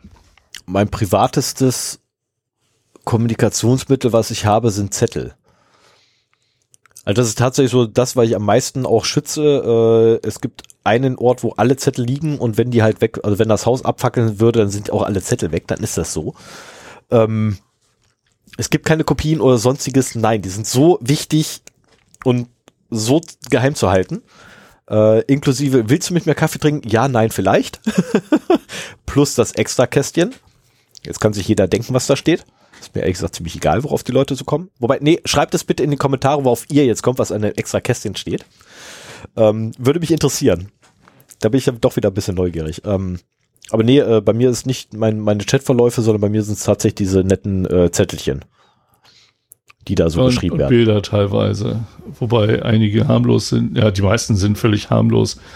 Ähm, aber trotzdem. Naja. Sagen wir so, ich habe, ich besitze genau zwei kompromittierende äh, Fotos von meiner Person. Ähm, die besitze ich. Wenn sie jetzt zufälligerweise aus Versehen an die Öffentlichkeit geraten würden, komme ich nicht in Erklärungsnot. Also mhm. ich würde da, ich würde da nicht, nicht großartig drüber schwitzen müssen. Ja, ja. So. So. Dann setz mal eine Marke. Wir wechseln zu den News. Dann mach du mal die News. Und äh, da fangen wir an mit einem Dauerbrenner. Ähm, eigentlich ist das eigentlich ist es mehr so Netzpolitik. Ich, ich mache ja nicht Netzpolitik, aber da hat es mich zu sehr gefreut, um das nicht äh, zu nennen. Es geht um die DE-Mail. Wo ist denn das ein Dauerthema bei uns? Das ist kein Dauerthema bei uns. Die E-Mail? Ja, wir hatten, also wir hatten zum Beispiel, also wir haben sehr oft darüber gelästert äh, und diese dämliche Umschlüsselung, äh, weshalb es ja trotzdem, das ist ja nur in einem ganz kurzen Zeitpunkt, deswegen ist das immer noch Ende zu Ende verschlüsselt und bla bla bla. Per Gesetz. Ähm, aber wir haben zum Beispiel darüber berichtet, dass ich glaube, die Telekom sich aus äh, ja. der E-Mail zurückgezogen hat. Ne? Genau, genau das. Das, genau das war das. eine Sache. Der Sivo Day berichtete. Und jetzt, jetzt hat der Bundesrechnungshof ähm, berichtet, dass äh, das Innenministerium sich um ungefähr den Faktor 1000 verrechnet hat, was so die Ersparnis und die, den Nutzen und die Benutzung der E-Mail angeht. Also sie wollten das ja eigentlich auch bringen, um Geld zu sparen. Ne? Darf man halt auch nicht vergessen. Es geht natürlich schneller mit sowas, aber es sollte halt auch Geld gespart werden. Und äh, sie haben halt so geschätzt, dass in den ersten vier Jahren nach der Einführung so bis zu sechs Millionen E-Mails versendet würden. Tatsächlich waren es in diesem Zeitraum, also versandten die Behörden des Bundes, nicht nur eine, alle, mhm. nur circa 6000 E-Mails. Mhm. Und äh, damit wurden halt statt der erwarteten irgendwie dreieinhalb Millionen, die man einsparen wollte, nur 3500 Euro eingespart. Gleichzeitig wurden aber auch 6,5 Millionen Euro ausgegeben hm. für die Einführung der D-E-Mail. So, und wenn man das jetzt mal so ein bisschen umrechnet, das hat, da bin ich über einen Tweet von äh, Tim Pritloff äh, draufgekommen, der es ja auch erzählt hatte im Logbuch Netzpolitik, aber das musste ich hier nochmal bringen. Ähm, dann kommt man so auf die Kosten für eine E-Mail von etwas über 1000 Euro. Mhm. Das ist schon, das ist schon ordentlich. Also da kannst, da kannst du die auch als gesungenes Telegramm verschicken. Ja, da war, hat sich, da hat sich bei Twitter übrigens auch ein, ein Nutzer bei Twitter äh, bei der deutschen Bevölkerung entschuldigt für die knapp über 1000 Euro ähm, Schaden, die er den Steuerzahler angerichtet hat. Weil er Weil eine, eine E-Mail versendet hat. Zu Testzwecken wohlgemerkt, aber dafür hat er sich entschuldigt. Ich musste lachen, ich musste so lachen. Ich dachte so, nee, ehrlich. Naja, und was ich noch ganz interessant fand, ähm, von, im Jahr 2019 hatten von den insgesamt 121 Behörden des Bundes äh, mit E-Mail Zugang neun Behörden die E-Mail in ihre elektronischen Arbeitsabläufe eingebunden. Genau das. Und weitere sieben hatten die E-Mail lediglich in eine fachliche Anwendung integriert, um ihre Verwaltungsaufgaben zu erfüllen. Also es ist nicht nur so, dass äh, bei den Verbrauchern die E-Mail jetzt nicht besonders beliebt war, sondern also, hey, hey das ist eine E-Mail, die du bezahlen musst. Okay, sie, sie hat eine gewisse Verbindlichkeit, die eine Mail nicht hat, aber ähm, mit den ganzen Problemen, die das auch hatte, und also auch die Behörden haben eigentlich nicht daran geglaubt, dass das geht, beziehungsweise haben keine Notwendigkeit gesehen, das äh, mal richtig, richtig äh, zu implementieren oder zu nutzen. Also mich würde es gerade echt interessieren. Also wenn, wenn nur sieben Behörden, davon abgesehen, äh, der Bund hat mehr als 100. Nein, neun. Moment, Moment. Wenn nur sieben Behörden die E-Mail in eine fachliche Anwendung integriert haben, neun insgesamt neun das Ding aber in den Arbeitsaufla äh, Arbeitsabläufen eingebunden haben, dann frage ich mich jetzt gerade, ne, wenn 6000 Stück insgesamt versendet wurden über die ganzen Jahre, wie oder welche Arbeitsabläufe sind das bitte? Oder welche Prozesse sind es, mhm. bei denen nur 6000 E-Mails in Jahren anfallen? Ich kenne da ehrlich gesagt, also jetzt so, so aus meinem, meinem beruflichen Leben, ich kenne nicht einen. Also je, naja, jeder der, Prozess, der den Punkt ich irgendwo habe, ja, da fällt mir ja auch, ein. Du brauchst ja auch einen D-E-Mail-Empfänger am anderen Ende. Also ich denke mal, dass du so eine Weiche gehabt hast, wenn er die E-Mail hat, verschick ihm eine die E-Mail und wenn er keine hat, dann schick ihm halt einen Brief. Okay, das ja, und äh, so viele Menschen mit den E-Mail-Adressen gab es ja auch nicht, die das dann irgendwie angegeben haben. Sollte jemand, ich weiß gar nicht, habe ich mir mal eine geklickt damals? Sollte jemand nähere Informationen haben, bitte Bescheid zu geben. Äh, bitte in die Kommentare zu dieser Folge 0x0d.de oder auch an feedback, feedback at 0x0d.de. Ähm, die 0 als Zahl jeweils. Danke. Ich würde mich sehr darüber ähm, oder dafür interessieren wenn da jemand Praxiserfahrung hat. In der Arbeit mit der E-Mail. Mitarbeiter der Deutschen Telekom bitte nicht anrufen. Und dann wieder was ähm, äh, äh, von der Teilnahme sind Mitarbeiter der Deutschen Telekom ausgeschlossen, so wie ihre Verwandten. Oder so ähnlich ging doch immer der Disclaimer bei Gewinnspielen. Genau, ja. Ähm, nee, aber das würde mich wirklich interessieren. Ähm, welche Prozesse vor allem das oder wa was es für Prozesse, nicht, nicht mal welche, äh, das könnte durchaus Geheimhaltung über, unterliegen, aber ähm, welcher Art vom Prozess es war, ne? also sprich ja Rechnungswesenprozess oder sonst irgendwas. Ähm, oder aus der Juristerei fällt mir auch jetzt wieder ein. Äh, da hatte ich auch mal schon eine Diskussion vor Ewigzeiten bezüglich der E-Mail. Äh, wäre, wäre interessant. Ich mache mal weiter. Genau. Wir haben vom 9.11. Äh, auch wieder eine Sache, die ich auch mit einer gewissen Häme äh, vorlesen kann. Äh, und zwar geht es um den Webhoster von Attila Hildmann. Ähm, die Domain hildmann.de oder attilahildmann.de, weiß ich gar nicht. Ich glaube, hildmann.de war das.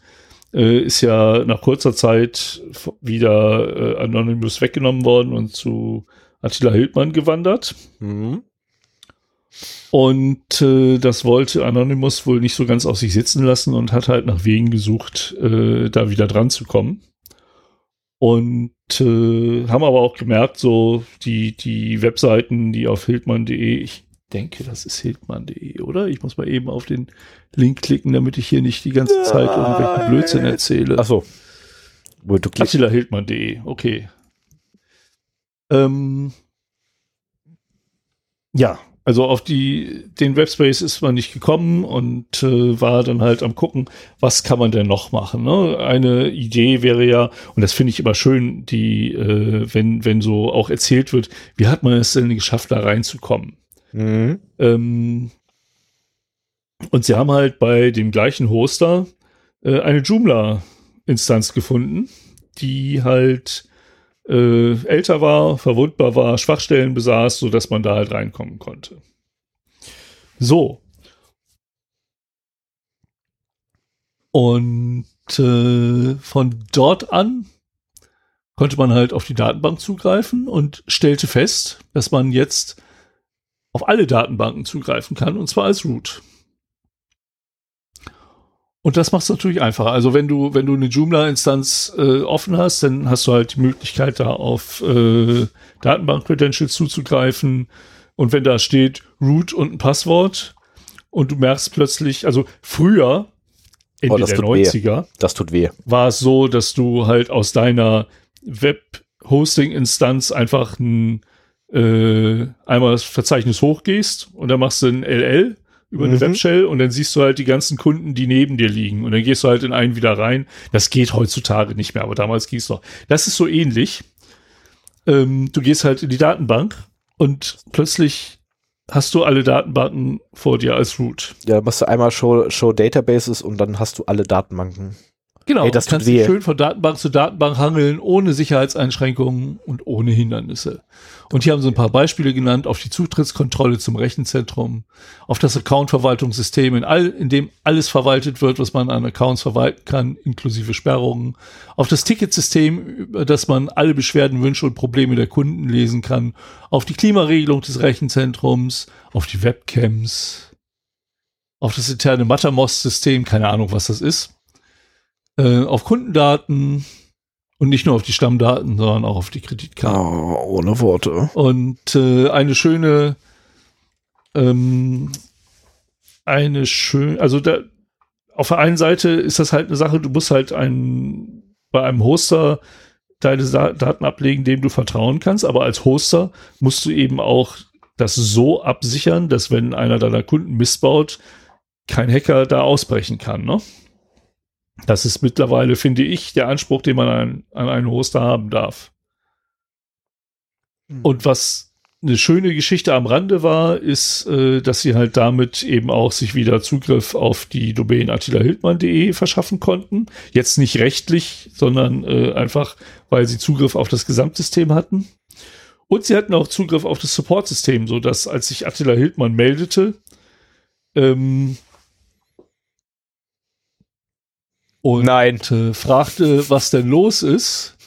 Warte mal, wo war denn die Antwort? Die muss ich noch mal eben vorlesen.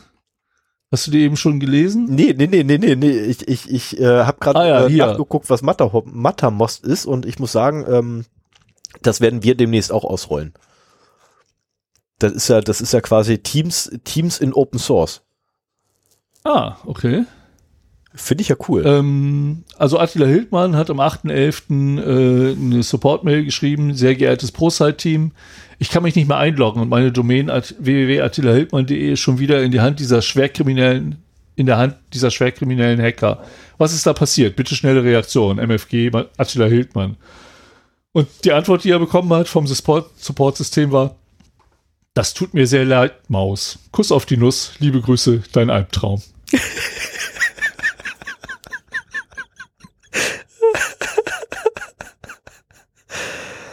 ist, Das ist gruselig. es ist also, so schön. Ähm, nein, dein Bild ist irgendwie eingefroren. Du lachst hier und ich sehe dich aber nur so ähm, leicht mit dem Mund bewegen. Also dein, dein Video ist. ich kann dich beruhigen, deine Verbindung ist komplett abgerissen. Also jetzt zum, zum Video, Videosystem hier, was wir nebenher laufen haben. Ja, das ist aber doof. Also Audio funktioniert zum Glück. Ich habe äh, nach einer Stunde auch noch die lokale Aufnahme äh, gestartet für den Fall, dass das nötig sein wird. Aber Also ich Das ist ja tippe, jetzt ich tippe einfach mal darauf, dass sie gerade ähm, die eine News von mir gelesen haben und jetzt die Gegenmaßnahmen einleiten. Kommen wir gleich zu.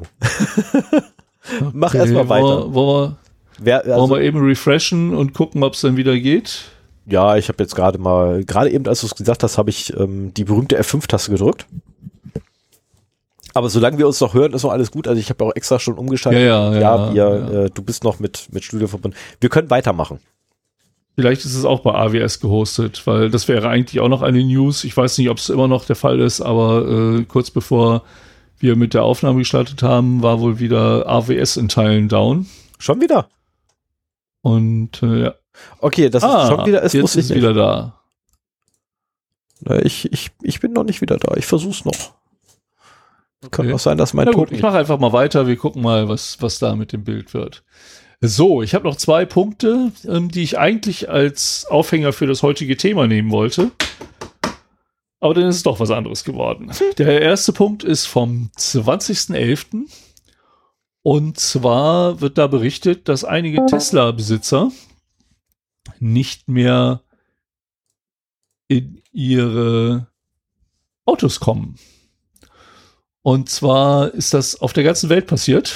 Ich meine, das ist halt das Problem bei so einem globalen äh, Player. Du kannst halt wohl Tesla-Modelle mit dem Telefon über Bluetooth oder über eine Schlüsselkarte oder einen Schlüsselanhänger äh, entriegeln, aber auch halt über eine App, was halt wohl ziemlich viele ähm, Tesla-Owner auch machen. Und hast du das auch gehört? Ja, ich habe das auch gehört. Auf der Aufnahme drauf. Ich, mich irritiert das. Ich bin es gewohnt, es tut, zu sehen. liebe Hörerinnen und Hörer, es tut uns furchtbar leid. Ja, wir machen jetzt ohne Bild weiter und dann ja, das, äh, muss es halt mal gehen. Bei mir lädt er sich ja oder orgelt sich ja schon wieder ein ab. Also. Ja, wir können es wir können's in einer Viertelstunde nochmal versuchen, so ja. äh, bevor ich zum Thema übergehe oder sowas. Ja, ähm, also wie gesagt, man kann ein äh, Tesla mit einer Schlüsselkarte öffnen oder mit dem Telefon über Bluetooth oder eben auch über eine App. Ähm, das mit der App ist aber eben so, dass das über zentrale Server geht und die waren wohl ausgefallen. Mhm. Und äh, es gab eben auch Berichte von Besitzern, die einen beschädigten Schlüsselanhänger hatten ähm, oder aus anderen Gründen. Ich meine, die können auch einfach verlegt sein, wenn du gewohnt bist, einfach nur dein Auto mit einer App aufzumachen, dann hast du auch irgendwann die Schlüsselkarten nicht mehr dabei und dann stehst du irgendwo und dann geht dein Auto nicht auf. Ähm, ich habe auch so ein, ich habe kein Tesla, aber ich habe auch ein verbacktes Auto und ich kenne diesen Frust, den das mit sich bringt. Aber Tesla-Besitzer sind diesen Frust nicht unbedingt gewohnt. Und äh, ich habe leider keine Informationen dazu gefunden, wie lange dieser Ausfall war.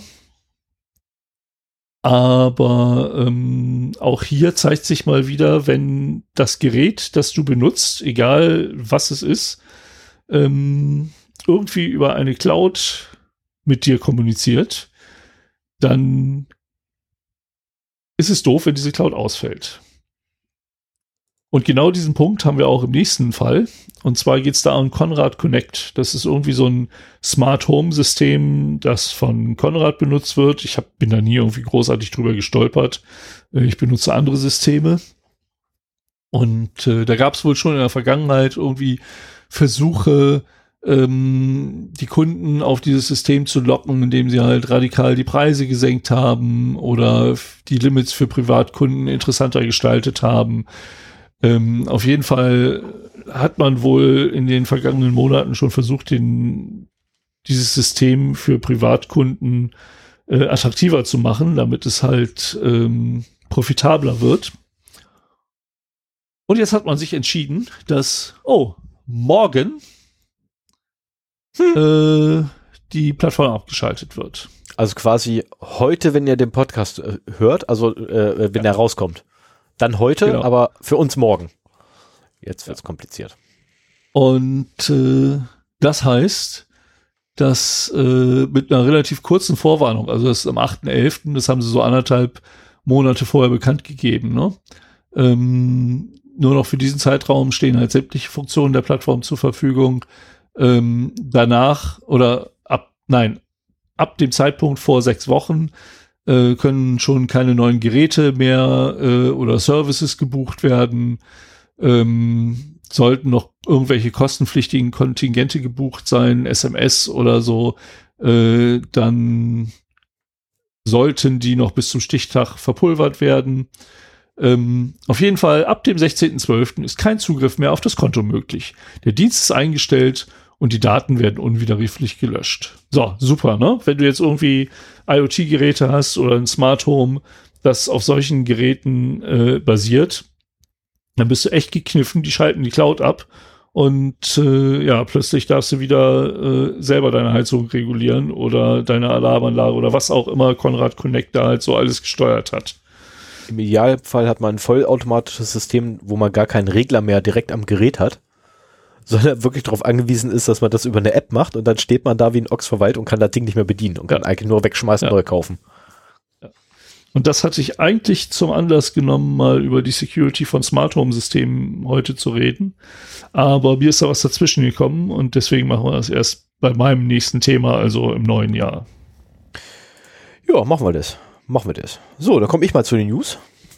Mhm. Ähm, in nicht chronologischer Reihenfolge, wie man es von mir gewohnt ist. Äh, War es bei mir auch nicht. Weil ich springe zum Nikolaus, zum 24.11., 28.11., 9.12. Alles ein Themenkomplex, nämlich Luca-App. Luca-App, wir müssen reden. Ihr seid so miserabel und eure Ergebnisse, die ihr liefert, sind sowas von schlecht, dass am 24.11.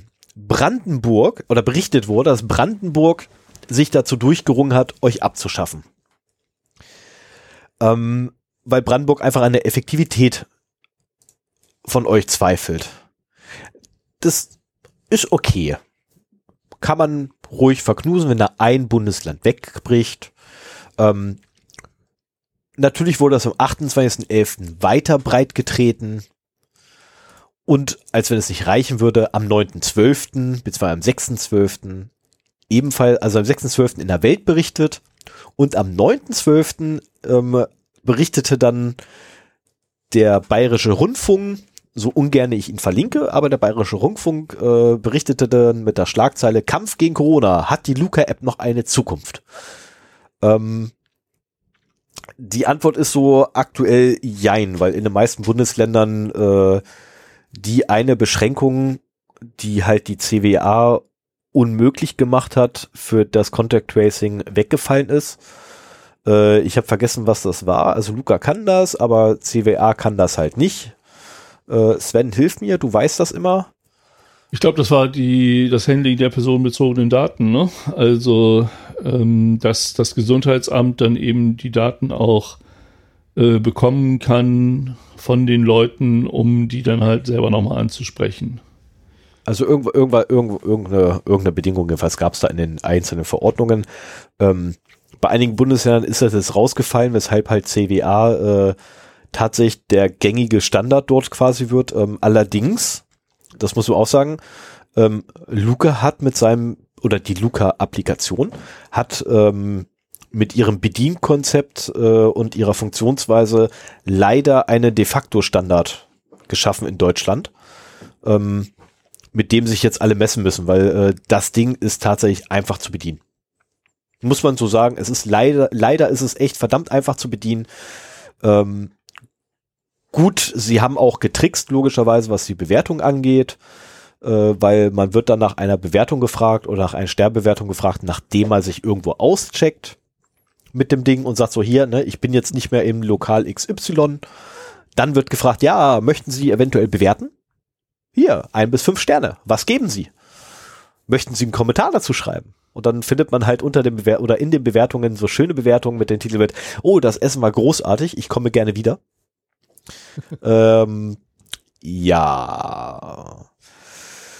Äh, letztlich ist zu erwarten oder bleibt, bleibt eigentlich nur abzuwarten, ähm, wie es sich verhält. Ich rechne damit, dass die Verträge, die übrigens im März 2022 auslaufen, nicht verlängert werden. Das ist meine große Hoffnung, weil ähm, Andernfalls müsste man da wirklich Bundesrechnungshof draufjagen und die würden dann wahrscheinlich dem Bundesländer vorrechnen, ihr habt gar nichts gewonnen, sondern ihr habt nur haufenweise Kohle verbrannt.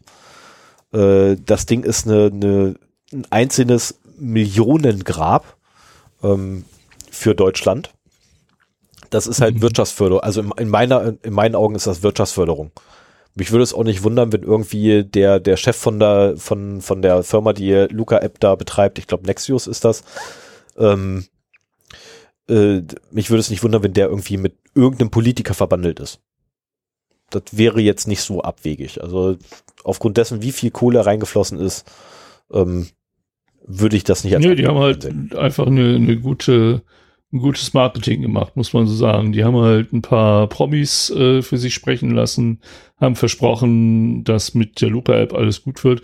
Die äh, die Venues hatten damit ja auch im Prinzip einen Vorteil. Die mussten halt nicht mehr irgendwelche Zettel sammeln, sondern die haben halt nur noch gesagt, hier ist ein QR-Code, scan den ein. Hat sich keiner für interessiert, ob du den noch einscannst. Mhm. Und bis auch in, in einem Laden, wo wir zusammen waren, äh, da stand sie neben mir, bis ich den mit der Luca-App gescannt hatte. Mittlerweile habe ich übrigens Luca auch wieder von meinem Telefon verbannt. Das muss echt nicht sein. Äh, ganz ehrlich, ich, ich benutze einfach CWA dafür. Nee, das ist was anderes. Aber egal. Nee, du kannst Luca QR kurz mit CWA scannen. Ja, aber deswegen äh, erfüllst das, du immer noch nicht die Bedingungen des Das ist mir völlig egal. Ich benutze Luca nicht. Ende. Da können sie sich auf den, auf den Kopf stellen und mit dem, ne, mit dem, mit dem, mit dem Hinterbacken. Ja, ja, ja. Dann kann es halt sein, dass du ab und zu mal wieder einen Zettel ausfüllen musst. ja, und so what, halt meine so. Güte, dann fülle ich einen Zettel aus. Ja. Ich hatte, zu Anfang der Pandemie hatte ich mir überlegt, ob ich mir so einen Adressstempel mache, wo alles drauf ist. So dass ich dann da äh, nur noch das Datum von Hand ausfüllen muss und den Rest dann einfach da drauf stempel. Dann kann man es auch besser lesen, als wenn ich das schreibe. Ja, es ist ähm, auch möglich, ja. Das, das ist eigentlich auch eine coole Idee.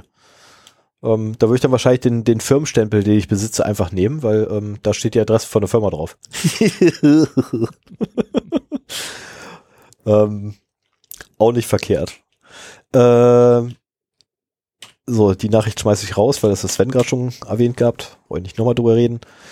Ähm, Was? Ja, das war eine alte. Das war der vorangegangene ah. AWS-Ausfall. Das ist. Ach so. Das ist okay. Schnee von gestern. Ja, also wenn es jetzt schon wieder einen gibt, dann ist das Schnee von gestern. Ähm, aber kommen wir weiter. Äh, ich habe eh noch hier einen riesengroßen Brocken vor mir. Ähm, Kann ich eine Zwischenfrage stellen? Ja, natürlich. Gibt es unsere Jitsi-Instanz noch auf deinem Server? Nein. Okay. Ich weiß, warum du fragst und nein. Nein, ist okay. verkehrt. Ich, ich vermute, warum du fragst und nein. Ähm, okay. Mach mal eine Senfkral-Instanz. Ja, ich, äh, ich mache keine Senfcall-Instanz. Wir, wir haben ja ein Verfügbarkeitsproblem.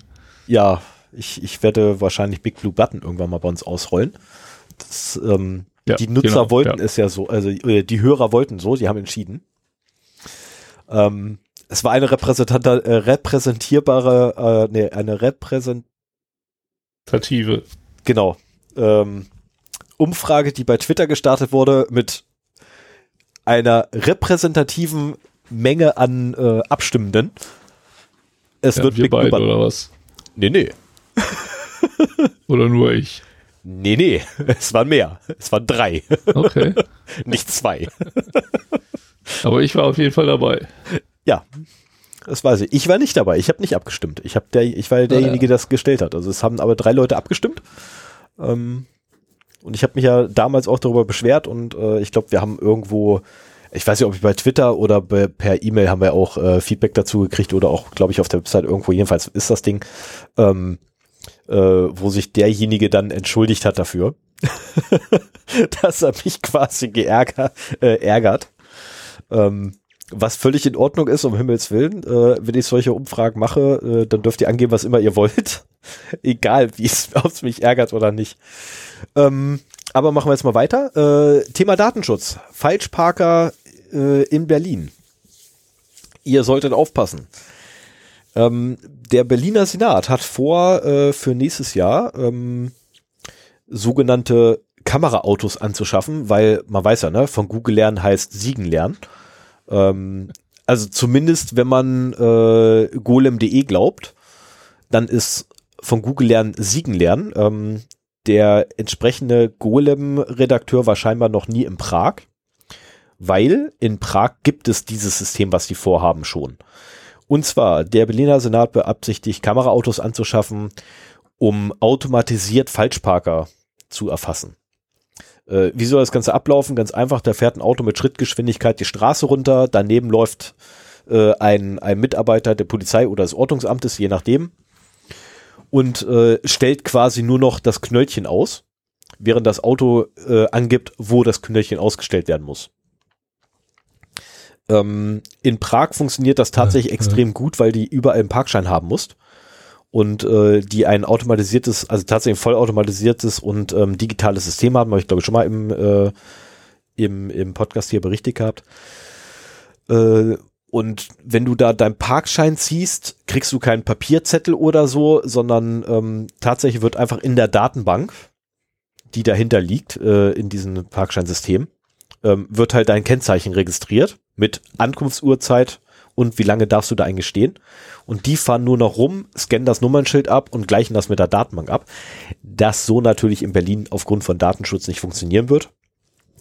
Ähm, sie werden das sehr wahrscheinlich äh, auf die altmodische Art und Weise machen, nämlich sie fahren einmal die Straße lang und zehn Minuten später kommen sie wieder fahren zweites Mal die Straße lang und alle Kennzeichen, die doppelt vorhanden sind und an derselben Ort, die werden einfach mit einem Knöllchen versehen. Äh, das Ganze birgt sehr hohes ähm, Potenzial für Fehler. Ne, also allein schon mit, äh, wie erkenne ich, dass das Fahrzeug tatsächlich nicht bewegt wurde in den letzten zehn Minuten, beziehungsweise fünf Minuten. Ähm, die äh, netten Damen vom Ordnungsamt, die ich mal gefragt habe, wie sie so etwas überhaupt machen, äh, die kramten dann in der Tasche rum und hatten so, so ein, ja, einen Stift tatsächlich dabei. Genau, so ein Kreidestift dabei. Mal ich, ja, aber das ist doch, ähm, das merkt man doch, dass man da draufgemalt, dann wische ich das einfach ab. Sagte, nee, nee, wir malen nicht auf den Reifen. Also, okay. das ist auch cool. Zum Zeitpunkt habe ich kein Auto gehabt, ähm, da waren die sehr äh, mitteilungsbedürftig. Ähm, wenn man da als Autofahrer gerade aussteigt und sie dann fragt, dann antworten sie einem nicht, habe ich auch feststellen dürfen. Mhm. Ähm, aber sie haben tatsächlich, äh, also sie sagte mir zumindest, dass äh, sie nicht auf den, äh, nicht den Reifen markieren, sondern äh, auf dem Boden eine Markierung machen, die kaum auffällt und tatsächlich die, die fällt, also mir fiel sie überhaupt nicht auf. Ich habe nicht mal bemerkt, dass da schon einen war. Äh, und wenn sie halt wiederkommen, dann müssen sie nur gucken, ob die Markierung noch genau da ist, wo sie halt sein sollte. Und ähm, wenn sie dort nicht mehr ist, dann hat das Auto sich bewegt. Und wenn sie noch da also ist, was weiß ich, dann, dann machst du halt irgendwie einen Strich an der am Spalt zwischen ja, genau. vorderer und hinterer Tür oder sowas. Nee, nicht vorderer und hinterer Tür. Du bist schon, du bist schon an den Reifen. Ne, du nimmst am besten irgendwas, mhm. wo das Auto halt einen Kontakt zum Boden hat und da ziehst du einfach einen Strich. Ähm, aber halt mhm. auf dem Boden und nicht auf dem Reifen. Das war, äh, das war ihr zumindest sehr, sehr wichtig, dass sie das Auto nicht anfasst. Mhm. Ähm, wo ich sage, ja, okay, mein Güte, das ist der Reifen, da kann man ruhig mal einen Strich drauf machen. Aber ich, ich sehe, ich sehe noch nicht den Vorteil von diesen Autos, weil auch jetzt haben schon die Ordnungsamtkräfte Digitalkameras. Äh, die machen halt ein Foto von dem Auto, das da falsch steht und äh, ja, stellen halt ein Knöllchen genau, aus. Und jetzt, genau, und jetzt kommt der, der Clou, weshalb das ja, ne, wie gesagt, von, von Google lernen heißt Siegen lernen. Sie wollen das voll automatisieren. Also ja, genau, das wäre der einzige. Genau, also Weg, du fährst da nur noch lang und deswegen sagte ich auch, das hat einen sehr großen ähm, oder sehr, sehr großes Potenzial für Fehler ähm, weil du einfach äh, die Probleme kriegst, ja, wie erkennst du, ob das Auto an derselben Position steht, ne? Also, äh, oder dass es überhaupt sich bewegt hat. Du musst quasi noch eine Wärmekamera drauf richten. Ist der Motorblock warm? Ähm, ist blöd, weil du müsstest dir dann zu jedem Nummernschild auch merken, wie warm war der Motor. Äh, also noch und nöcher. Du kommst da wirklich vom Hundertste ins Tausendste, ähm, bin ich zumindest gekommen, als ich mal drüber nachgedacht hatte, in einer ruhigen Minute. Und ich habe keine Lösung gefunden, wo ich sage, okay, die würde wirklich funktionieren. Ähm, ich bin gespannt, was da in Berlin kommen wird. Ich werde das auf jeden Fall weiter beobachten. Ähm, Gerade aus äh, datenschutztechnischer Sicht finde ich das mich hochgradig spannend, weil nämlich das Nummernschild eines Fahrzeuges tatsächlich als äh, personenbezogenes ähm, Datum gilt. Weil man nämlich in Verbindung mit der ähm, Zulassungsstelle oder der Datenbank der Zulassungsstelle nämlich die, äh, Person, äh, die natürliche Person rauskriegen kann. Und durch die ähm, Verknüpfung wird, wird es. da gesagt, für welche Fälle das benutzt wird? Falschparker. Also ja, Falschparker. Ja, falsch, es, soll, es soll ein Falschparker. Also, nee, leider, leider ja, Moment, gefunden, wo es mir gibt gesagt ja so und solche Falschparker. Also was du damit bestimmt relativ einfach bekommen kannst, sind zum Beispiel Leute, dritte die Reihe. zweiter Reihe parken. Ja, ja, zweite Reihe, no? Ja, zweite Reihe, dritte Zwe Reihe. Zweite klar. Reihe Parker, die, egal wie lange sie da stehen, äh, ja, Fußwegparker. Stehen halt im, im Halteverbot. Dann, wenn du äh, Halteverbotszonen damit abfährst, dann ist auch egal, wie lange die da stehen. So eine Halteverbotszone darfst du halt nicht halten. Äh, ich kann mir nicht vorstellen, dass die, das, also das, das wäre halt um besonders gefährdete Bereiche, also entweder direkt auf der Fahrbahn mit zweiter Reihe parken, äh, wo sich ja in Berlin, so viel ich weiß, niemand großartig drum kümmert momentan. Ich glaube, das ist ein großes Problem, dass da eben. Das ist so nicht richtig. Ähm, das ist so nicht, also sorry, da muss ich das Ordnungs- oder die Ordnungskräfte in, in Berlin ein bisschen in Schutz nehmen. Ähm, die kümmern sich schon, sie kommen nur nicht hinterher. Berlin ist einfach riesengroß und die sind so unterbezahlt ja. und untergestafft. Ähm, Ja, die kommen ja. einfach nicht hinterher, das ist eher das Problem. Das ist dasselbe Problem halt, was wir hier im Braunschweig auch haben. Äh, es gibt viel zu wenig Mitarbeiter beim Ordnungsamt. Ähm, komm einfach mal montags bei uns vorbei, Montagnachmittags und ähm, bleib so zwischen 15.30 fängt das an und hört so um 19.30 an. Ja, und dann kommst du einfach her, äh, guckst dir das, das Gerangel um Parkplätze bei mir hier vor der Hütte an und du lachst dich ähm, wirklich weg. Ja, ja, ja, ja, auch Braunschweig ist da äh, durchaus, äh, obwohl es eine kleine Stadt ist, hat da ein Problem. So, dann wollen wir mal. Achso, ich muss ja. Alter. Ja, zulassen. Ey, das ist doch hier. Also so gut ist die Lösung, die du jetzt rauskramt, das auch nicht. Nee, es ist aber die, die gerade da ist, fertig. Und äh, wir machen das jetzt über Google Meet und es scheint zu funktionieren. Yeah. Ja, ich sehe dich wieder. Ich okay. sehe dich wieder. Hier ist etwas. So, damit habe ich aber jetzt auch den Falschparker abgehandelt. Fertig. Ich behaupte jetzt, Falschparker ist abgehandelt. Ich will da endlich weg von. ähm, kommen wir nun zu etwas völlig anderem und ein wenig erheiternden. Äh, ich wusste nicht, dass Microsoft ein eigene Cyber Security Task Force Special Forces Excellent of the World hat. Ähm, weil ja. den, den ist nämlich ein, ein riesiger Schlag gegen, den, gegen eine chinesische Cybergang geglückt, nämlich Nickel. Sie haben den einfach mal alle Server abgestellt. So, News rum. Ähm, es hat nicht lange gedauert, ja. Nickel war wieder da. Also es ist, ähm, das sind immer Tropfen auf dem heißen Stein. Waren die, waren die in einer, in einer Azure-Infrastruktur oder wie konnten sie die abschalten? Ah, du fragst wieder Sachen. Ja, das ist wieder genau das, was ich wieder vergessen habe. Ach Mensch, ey, du fragst immer Sachen, ey. Das ist gemein. Aber die haben eine, jedenfalls haben sie eine Digital Crimes Unit. Super. Ähm, sie haben die Webseiten beschlagnahmt. Und so die ähm. Aktivität quasi gestört. Ach ja, komm, äh, wie sagt man so schön, es ja. hilft nicht viel.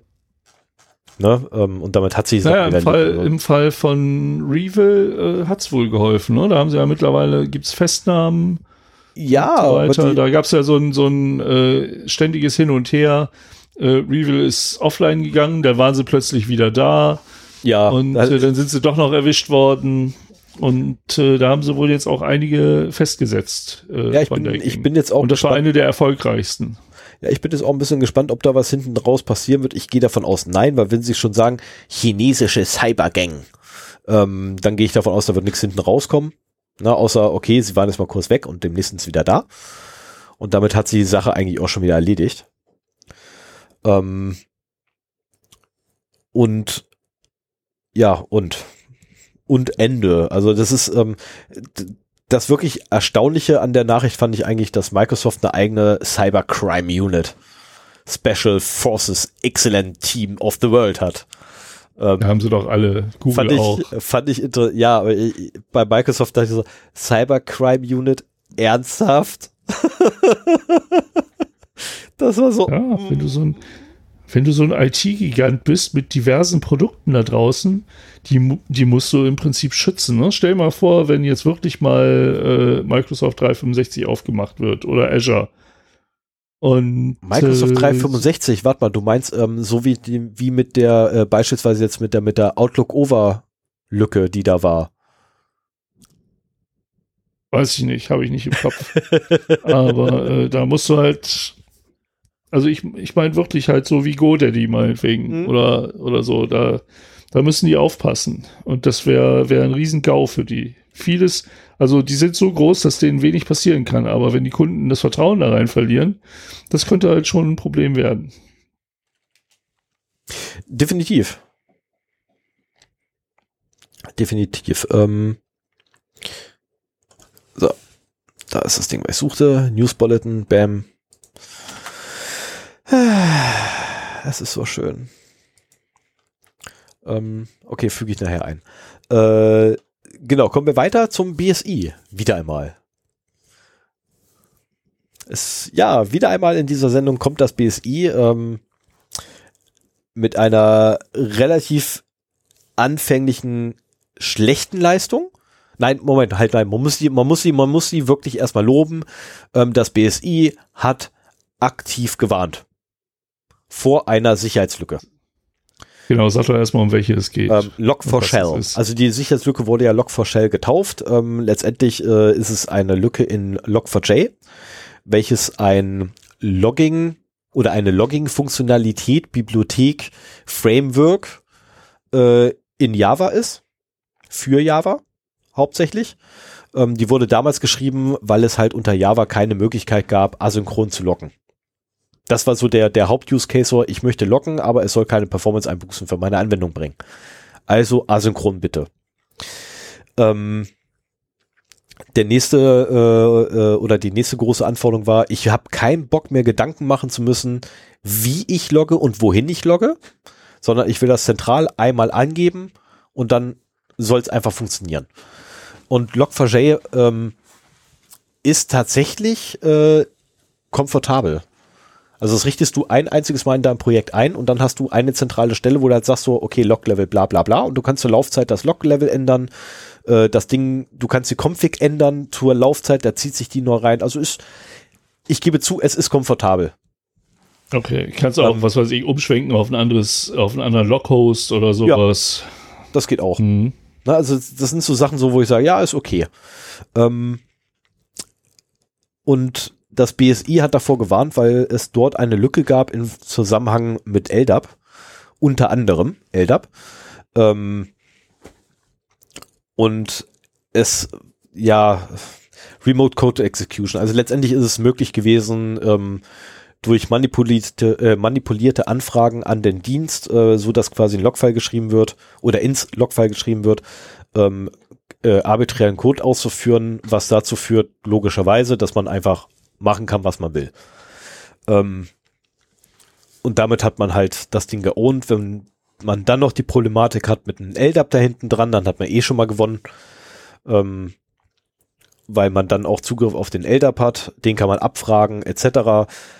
Äh, es gibt sogar ähm, Angriffsszenarien, die ich mir allerdings nicht gemerkt habe, zum Glück, äh, wo man noch nicht mal einen Rückkanal braucht sondern wo einfach Daten, äh, Schaden angerichtet wird. Allein schon dadurch, dass ich eine Anfrage hingeschickt habe, etwas dort gemacht würde, wird und ich brauche keine Rückmeldung dafür. Ähm, mhm. Teilweise äh, können die Systeme auch komplett übernommen werden. Es sind mehr als 141 Softwarehersteller ähm, betroffen, unter anderem auch Citrix, Oracle, äh, ob Microsoft betroffen ist, weiß man noch nicht, weil Microsoft nämlich ähm, Log4net verwendet, was äh, die Anpassung für Log4j für .NET ist. Äh, Microsoft ist da noch dran an der Prüfung. Ähm, es gibt eine offizielle Anfrage, äh, die im dienstlichen Kontext an Microsoft gesendet wurde. Ich warte auf die Antwort. Sobald die kommt, wird sie an mich weitergeleitet. Ich, ich werde berichten, sollte ich sie noch bis zur nächsten Aufnahme bekommen. Weil ich glaube, nächstes Jahr kann ich mich nicht mehr dran erinnern. Ähm, und äh, letztlich hat das BSI halt davor gewarnt, hat dem ihren mystischen Scoring 10.0 gegeben. Äh, und dann, ja, wie ich so bin, ich traue dem BSI nicht wirklich, äh, zumindest nicht so richtig viel zu. Also habe ich mal kurz nachgeguckt in der CVE-Datenbank, äh, weil das BSI wenigstens auch den CVE mit verlinkt hat oder mit angegeben hat, auf den die sich beziehen.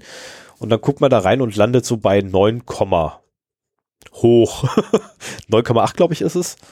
Ähm, oder so ähnlich. Äh, ja, hier ist wieder kein Scoring angegeben. Das ist wieder so typisch.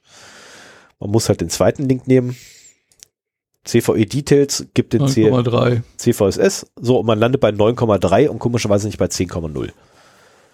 Ähm, Hat denn das BSI gesagt, dass es auch CVS-Score ist? Äh, logischerweise nicht, das ist so dieses, dieses. Oder haben die ein eigenes Scoring? Ja, deswegen sage ich ja, ne, das ist halt ihr eigenes, wieder einmal äh, mystisches, keiner weiß eigentlich, was es ist. Ähm, aber, und anfänglich haben die halt echt sich nicht mit rumbekleckert, sagen wir so. Also selbst bei, bei golem.de, äh, die sich auch nicht oft, also ich, meine, ich persönlich nenne sie immer die Bildzeitung der Informatiker, ähm, ähm, gab es äh, jemanden, der sich ja, dass es nicht zu schade dafür war, möchte ich sagen, ähm, sich hinzustellen und die Fehler des BSIs im Umgang mit dieser Sicherheitslücke mal offenzulegen.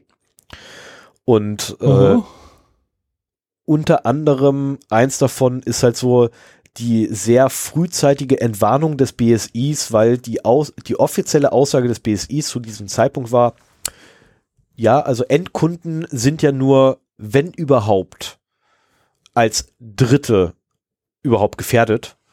Und die wahre Gefahr gilt ja nur für Unternehmen und nicht für ähm, die Kunden des Unternehmens. Und nein, das ist einfach mal völlig verkehrt. Also wenn ich den LDAP übernehme, wenn ich Datenbank übernehme, wenn ich ein Datenbanksystem übernehmen kann, dann habe ich Zugriff auf die Kundendaten. Fertig, damit ist die Sache durch. Ähm, sie haben mittlerweile weitestgehend angepasst. Ähm, das PDF äh, wurde immer wieder erweitert und immer wieder aktualisiert. Äh, ich weiß nicht, welches die aktuellste Version ist. Ich habe zumindest eine Version verlinkt. Ähm, zusätzlich, also das war zu dem Zeitpunkt, als ich es verlinkt habe, die aktuellste Version, was heute Mittag ungefähr war. Äh, zusätzlich dazu habe ich auch noch andere Quellen rausgesucht. Unter anderem das Cheat, Cheat, Cheat, Cheat, Cheat, Cheat, Cheat, Cheat, Cheat, Cheat, Cheat. Genau, das Ding, ne, das Shit, Shit ähm, vom Blue Team äh, von GitHub. Äh, nein, GitLab. Nee, doch GitHub. Von GitHub. Ähm, und dort wiederum haben sie halt zusammengetragen äh, die Softwareprodukte beziehungsweise die, Herst äh, die Advis äh, Security Advisories der Hersteller, die betroffen sind. Und da finden sich so Sachen wie 7-Zip, 3CX. So, das ging jetzt einfach so die Abteilung 0 bis 9. Ähm, AdLazen ist mit bei. Äh, Alcatel ist mit, drei, mit bei. Ich wusste nicht mal, dass es überhaupt noch gibt. Ähm, logischerweise ist Apache mit bei, weil äh, Log4j wird von Apache mittlerweile äh, mehr oder weniger gepflegt. Ähm, äh, mit Apache Druid, Druid äh, Flink und Guacamole. Äh, James, Gina, Log4j selber, Kafka, Projects, Pulsar, Solar, äh, Struts und Cass.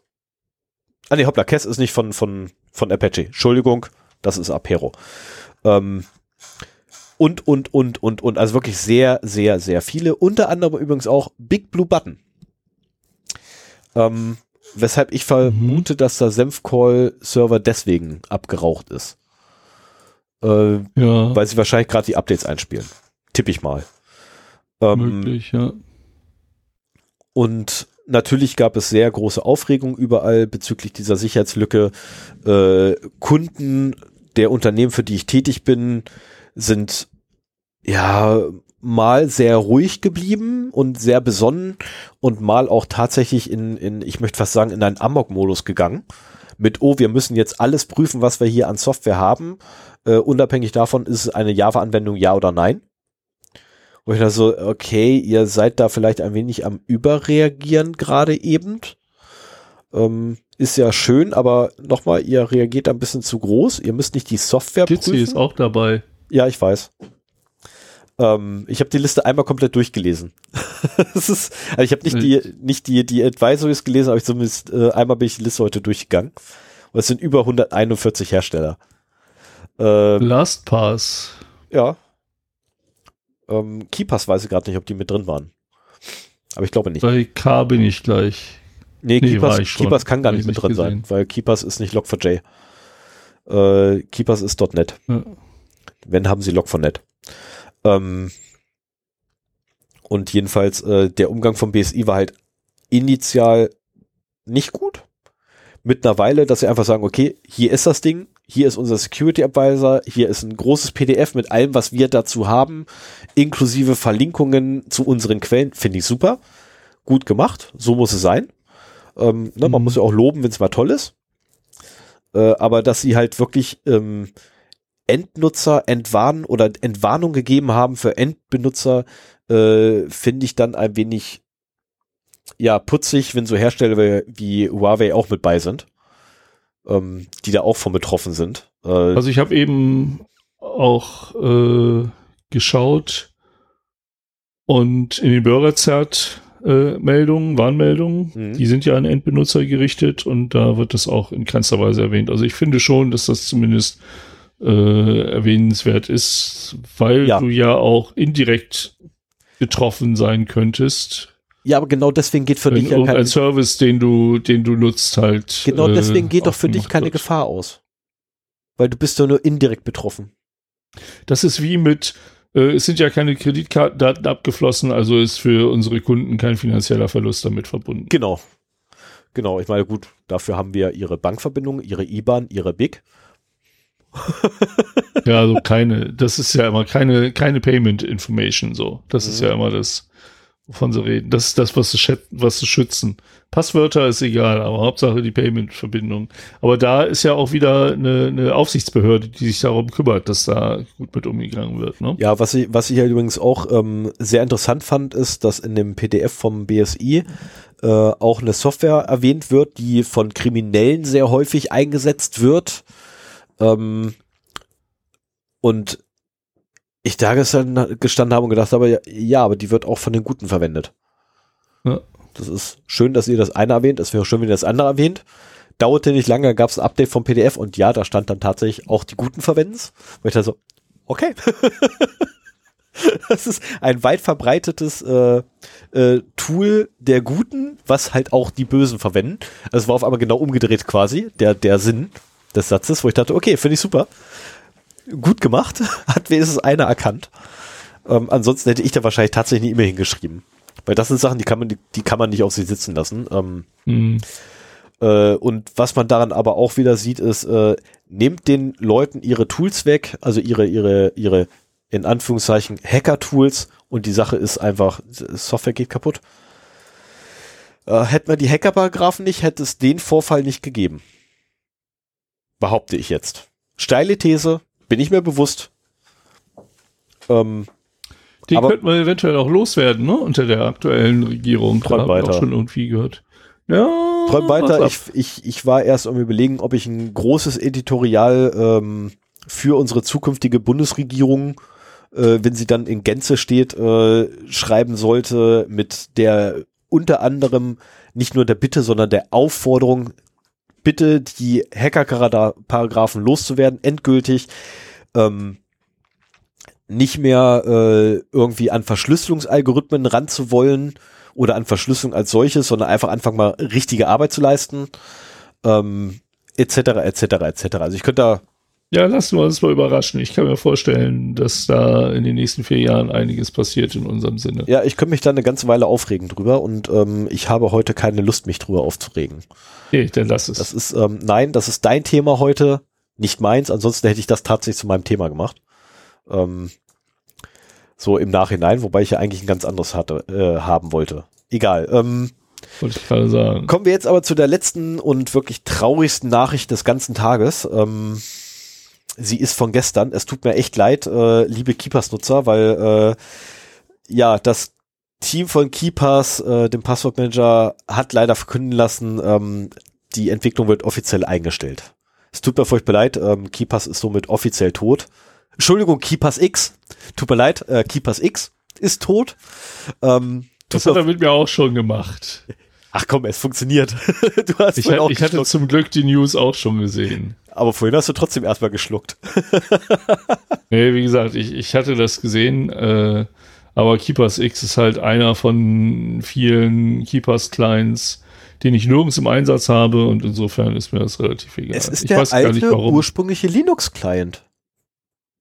Keeper, also Keepers selber Nee, auf- ist auf .NET-Basis und nur für Windows. Und der Keepers X ist tatsächlich der ursprüngliche Linux-Client. Der jetzt, der Da abgelöst wurde Also durch ich habe XC. Ja, ah, okay, das kann natürlich sein. Ich habe halt auf Linux auch einen Client, äh, da musste ich mehrere durchprobieren, bis das mit dem äh, WebDAV synchronisieren halt vernünftig funktioniert hat und so weiter. Und ich meine, das war auch nicht Keepers X, das, was ich da hatte. Nee, ich habe äh, Keepers Aber XC da bei müsste ich halt mal gucken, was ich da im Einsatz habe. Ich habe halt unter Android, iOS, Windows, Linux irgendwelche Keepers Clients am Laufen, die alle miteinander reden können. Ja. Und ich meine, Keepers X ist nur uns dabei. Mm, Nee, habe ich glaube ich auch nicht. Nee, Keeper, Keepers X habe ich nicht. Wie gesagt, ich habe nur Keepers XC, das weiß ich. Ähm, Aber ansonsten, äh, nö. Den normalen Keepers Client habe ich zwangsläufig für mein dienstliches äh, Notebook und für äh, den großen Tower. Ansonsten habe ich tatsächlich nur noch Keepers XC. Ähm, zwangsläufig, weil das sind die letzten zwei verbleibenden Windows-Rechner. Yay. Die ähm, letzten zwei. Es gibt Leute, die haben nur einen Rechner überhaupt da stehen und du sagst die letzten zwei verbleibenden Windows-Rechner. Ja, ich habe nur noch zwei Windows-Rechner. Das ist doch was Gutes. Und es wird weniger. Ja. Es wird echt weniger. Also ich habe äh, fallender Tendenz. Ich, ich war kurzzeitig am überlegen, also alles, was ich derzeit dienstlich fürs Tooling brauche, könnte ich auch unter Linux laufen lassen. Das hast du ja schon mal gemacht und das ist an irgendwas gescheitert, ne? Teams oder sowas. Nee, an Office. Das ist ah, damals an Microsoft okay. Office gescheitert, weil einfach ähm, verlangt wurde, dass ich Microsoft Office verwende und ich da gestanden habe und gedacht habe, okay, dann installieren wir halt Microsoft Office. Hätte auch geklappt, wenn der Abgleich mit den Lizenzserver funktioniert hätte. Ähm, ah ja, okay. Das also das. Das ist tatsächlich an Office selber gescheitert, nicht mal irgendwie an der Konfiguration von uns oder so, sondern nein, das war ähm, tatsächlich Microsofts eigene Schuld. Also da war wirklich Microsoft schuld, ähm, weil einfach der Lizenzserver nicht funktioniert hat. Und ich dann deswegen da schon gesagt habe, kriege ich halt nicht installiert. Ähm, und jetzt wiederum äh, hat die Administration leider auch nicht mehr die Ressourcen übrig, äh, die notwendig wären, damit ich experimentieren darf. Also sprich, die Lizenzen sind uns ausgegangen. Ähm, und ich kriege keine Lizenz zum Rumexperimentieren. Mist. Ah, okay. Weil ansonsten würde ich tatsächlich, äh, hätten wir es tatsächlich nicht gemacht. Also ich habe die, ich hätte das okay von der Administration, ähm, mir von ihnen das Betriebssystem aufspielen zu lassen ähm, um hinterher äh, meinen eigenen Nutzeraccount mit Administrationsrechten auf der Linux-Büchse zu kriegen, damit ich wenigstens Updates einspielen darf ähm, und auch meine eigene Software-Alternativen äh, verwenden kann, aber leider keine Lizenzschlüsse mehr übrig. Und infolgedessen liegt das halt wirklich auf Eis. Ist schade. Ich hätte es gern gemacht. Aber gut. Naja. Gehen wir weiter.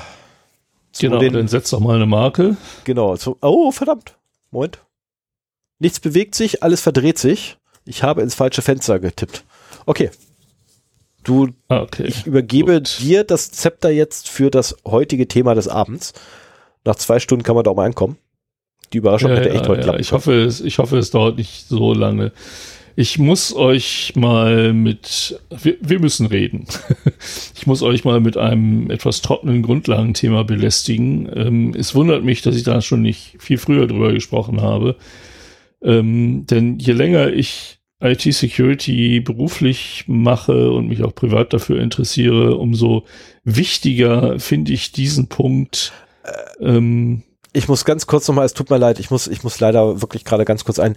Nimmst du lokal eine Spur auf? Äh, jetzt ja. Die erste Stunde habe ich nicht aufgenommen, aber okay. jetzt ja. Nee, weil nur jetzt wird das eventuell wichtig, weil mittlerweile wird das ein bisschen sehr hacklig. Oh. Ich weiß nicht, woran das liegt. Also, also, wenn du irgendwie deine, deine, deine Kamera runterdrehen könntest von der Qualität, wäre es auch super, aber ich, ich finde ja auch nichts, wie man das machen kann. Nee, also ey, ich habe mittlerweile stabil eine 400er, 400 Mbit Leitung, also. Ja, du kommst ja aber trotzdem verzerrt an. Das ist komisch. Na gut, machen wir trotzdem erstmal weiter. Das müssen wir zur Not im, im Nachgang klären. Ich habe es halt aufgenommen, nur die erste Stunde nicht. Ähm, ja, ich habe ja schon erzählt, eigentlich wollte ich über Smart Home reden und habe das Thema auch schon vorbereitet und äh, habe aber gemerkt, dass ich irgendwie, bevor ich darüber reden kann, irgendwie erstmal den, den, den Risikobegriff erläutern muss. Denn beim Smart Home ist ja auch im Prinzip so wichtig, was ist denn das Risiko, dem man da ausgesetzt sein könnte, was sind die Szenarien und so weiter. Und mir ist aufgefallen, dass ich über dieses Thema noch nie gesprochen habe und das wollte ich jetzt machen. Also das ist für mich ähm, etwas, was ich beruflich eigentlich sehr viel nutze, aber auch mittlerweile so privat eigentlich bei mir eingegangen ist, dass ich halt, wenn ich ein Risiko bewerte, das so ein bisschen nach diesem Schema auch versuche umzusetzen. Weil das, also jetzt zuletzt halt so diese ganze Corona-Geschichte. Du, du bist ja im Prinzip ständig dabei, irgendwie Risiken zu bewerten, ne? Ja. Kann ich auf den Weihnachtsmarkt gehen oder nicht? Ähm, wie, wie, wie schätze ich das Risiko äh, Corona äh, für mich ein und so weiter? Und ähm, ich finde auch, dieses Thema vereint so die Basics der Informationssicherheit in sich. Und es geht ja, Entschuldigung, es geht ja darum, ähm, in der Informationssicherheit angemessene Maßnahmen zu finden, um die Informationen entweder auf seinem privaten, äh, in seinem privaten LAN oder auch im Unternehmen äh, zu schützen. Man will nicht übers Ziel hinausschießen, weil das verärgert die User zu sehr, das äh, kostet zu viel Geld. Aber man will halt auch nicht zu wenig Sicherheitsmaßnahmen implementieren, weil dann wiederum das Problem besteht, dass man ähm, ja gehackt wird, dass Daten abfließen, dass man ein Problem bekommt. So, und den, den richtigen manchmal ist es halt schwer zu sagen, okay, brauchen wir diese Maßnahme oder nicht? Gerade wenn es um größere Sachen geht. Was weiß ich, äh, müssen wir, schönes Beispiel, auf das ich immer wieder zurückkomme, müssen wir den Serverraum aus dem Keller in den ersten Stock verlegen oder nicht? Haben wir da ein, ein Risiko zum Beispiel durch Überschwemmungen? Und ähm, ja, deswegen möchte ich heute ich hoffe, nicht allzu lange darüber reden, was ist denn überhaupt ein Risiko, wie wird das betrachtet und wie kann man daran gehen, wenn man dieses Risiko äh, beurteilen will. Und äh, ich fange einfach mal an. So, ich, ich mache das jetzt nicht vor dem Hintergrund eines besonderen Standards oder so. Manchmal ist das Wording ein bisschen anders. Ähm, es geht mir darum, die, die ähm, Begrifflichkeiten verständlich zu machen. Nicht, dass man jetzt ein Risiko definieren kann nach DIN ISO 27001, sondern dass man die Zusammenhänge versteht. Und worüber ich auch nicht reden will, ist halt Risikomanagement im Unternehmenskontext. Da geht es dann halt immer darum, ähm, welche, wer jetzt der Risikobesitzer für bestimmte identifizierte Risiken sind, wie überhaupt Risiken identifiziert und bewertet werden, welche vier Methoden der Risikobehandlung es gibt und so weiter. Ähm, das nicht. Ich werde gelegentlich so ein bisschen auf das Risikomanagement-Konzept eingehen, da wo ich es für sinnvoll halte. Aber im Großen und Ganzen geht es mir überhaupt erstmal darum, sagen wir mal, für jemanden, der noch nicht sich damit so viel beschäftigt hat, diesen Begriff Risiko einfach mal ähm, zum Fassen zu bringen. Äh, ich habe hier vor mir eine Grafik, mit der ich mir das verdeutlicht habe. Die werde ich auch als ähm, Kapitelbild versuchen einzubinden. Das habe ich bisher noch nicht gemacht. Ich werde die Stefan jetzt nicht zeigen, weil ich eigentlich möchte, dass die, äh, dass das verstanden wird, ohne dass man das Bild sieht. Ähm, und Stefan, wenn du irgendwas nicht verstehst, weil ich eben versuche, mich an dem Bild lang mhm. zu hangeln und du verloren hast, wo ich gerade bin, dann kannst du ja nachfragen. Dummerweise ja, ich hast ärgere ja mich gerade, ein Ahnung davon. Ja, das macht ja nichts, aber ich, ich ärgere mich gerade, dass du mir das Bild nicht zeigen möchtest, weil ähm, das bedeutet ja, ich muss zuhören. Verdammt! yes, damit habe ich deine Aufmerksamkeit. Das ist ja auch das, das Wichtigste. Und ich habe keine Kekse. Tja. Ja, so, so viel zum Vorwort. Ähm, was ist ein Risiko? Stefan, was ist ein Risiko? Oh, Müsstest du eigentlich wissen. Ja, ich wusste, ich, ich, oh, verflucht, ey. Also hättest du mich Anfang des Jahres gefragt, hätte ich so machen können und dir ja. sofort die offizielle Definition von Risiko ähm, runterbeten können. Äh, heute muss ich ganz ehrlich gestehen, kann ich es nicht mehr. Ich muss, ich hätte jetzt abspicken müssen. Und ähm, ich gebe mir das jetzt nicht äh, tatsächlich nachzugucken. Ähm, ein Risiko ist die, ah, warte, wie war denn das, die, ein Risiko ist doch die, die, die, die, die, die, Moment, ich mache die Risikobewertung. Ähm, Oder oh, was ist denn Sicherheit? Oder fangen wir mal so an. Sicherheit. Ist die Mitigierung von Risiken. Ja, genau. Und damit siehst du im Prinzip schon, wie zentral dieser Risikobegriff ähm, halt angesehen wird in der Sicherheit oder in der Informationssicherheit. Ne? ähm, hier allgemein bei Wikipedia steht, Sicherheit bezeichnet allgemein den Zustand, Zustand, der für Individuen, Gemeinschaften sowie andere Lebewesen, Objekte und Systeme frei von unvertretbaren Risiken ist oder als gefahrenfrei angesehen wird. Also Sicherheit heißt frei von Risiken.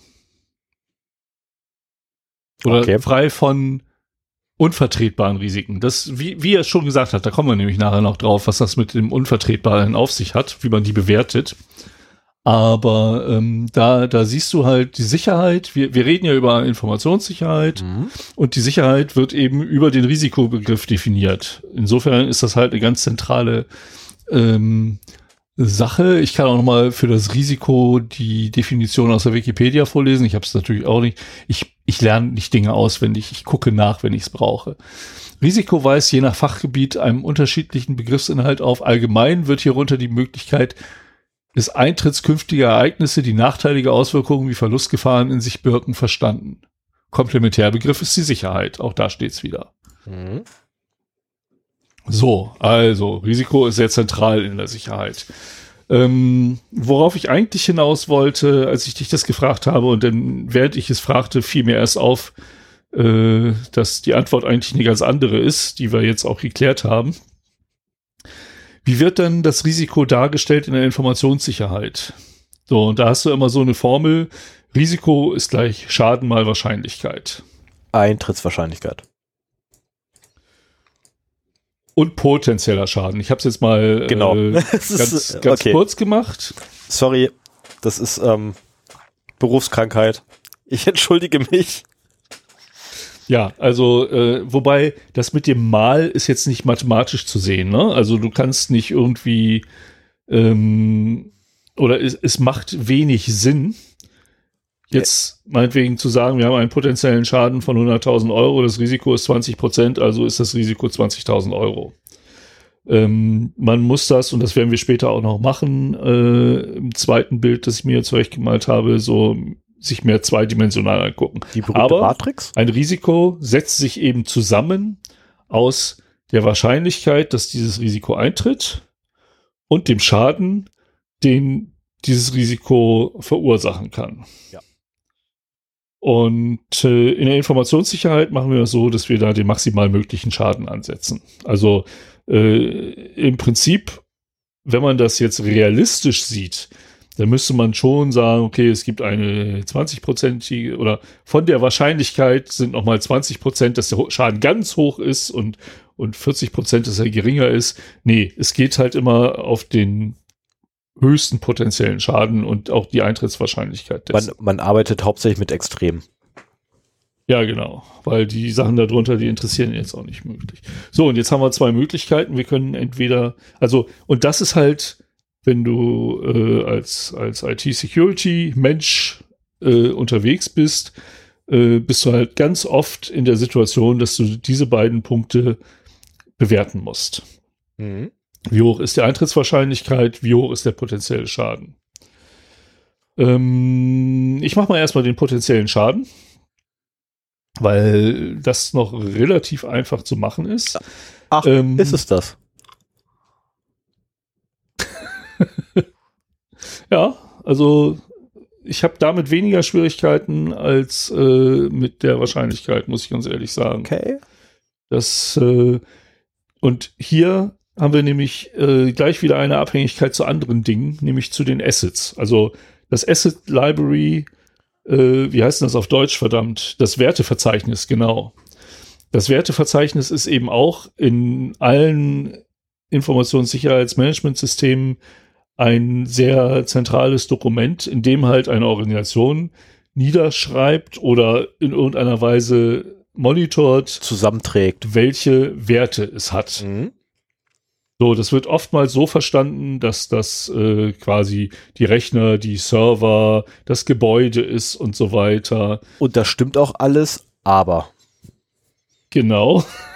ja, sorry, ich wollte das nur vorwegnehmen, weil du jetzt sonst nämlich äh, äh, eventuell das Falsche gesagt hast. Das stimmt alles, das sind alles die Werte eines Unternehmens, aber.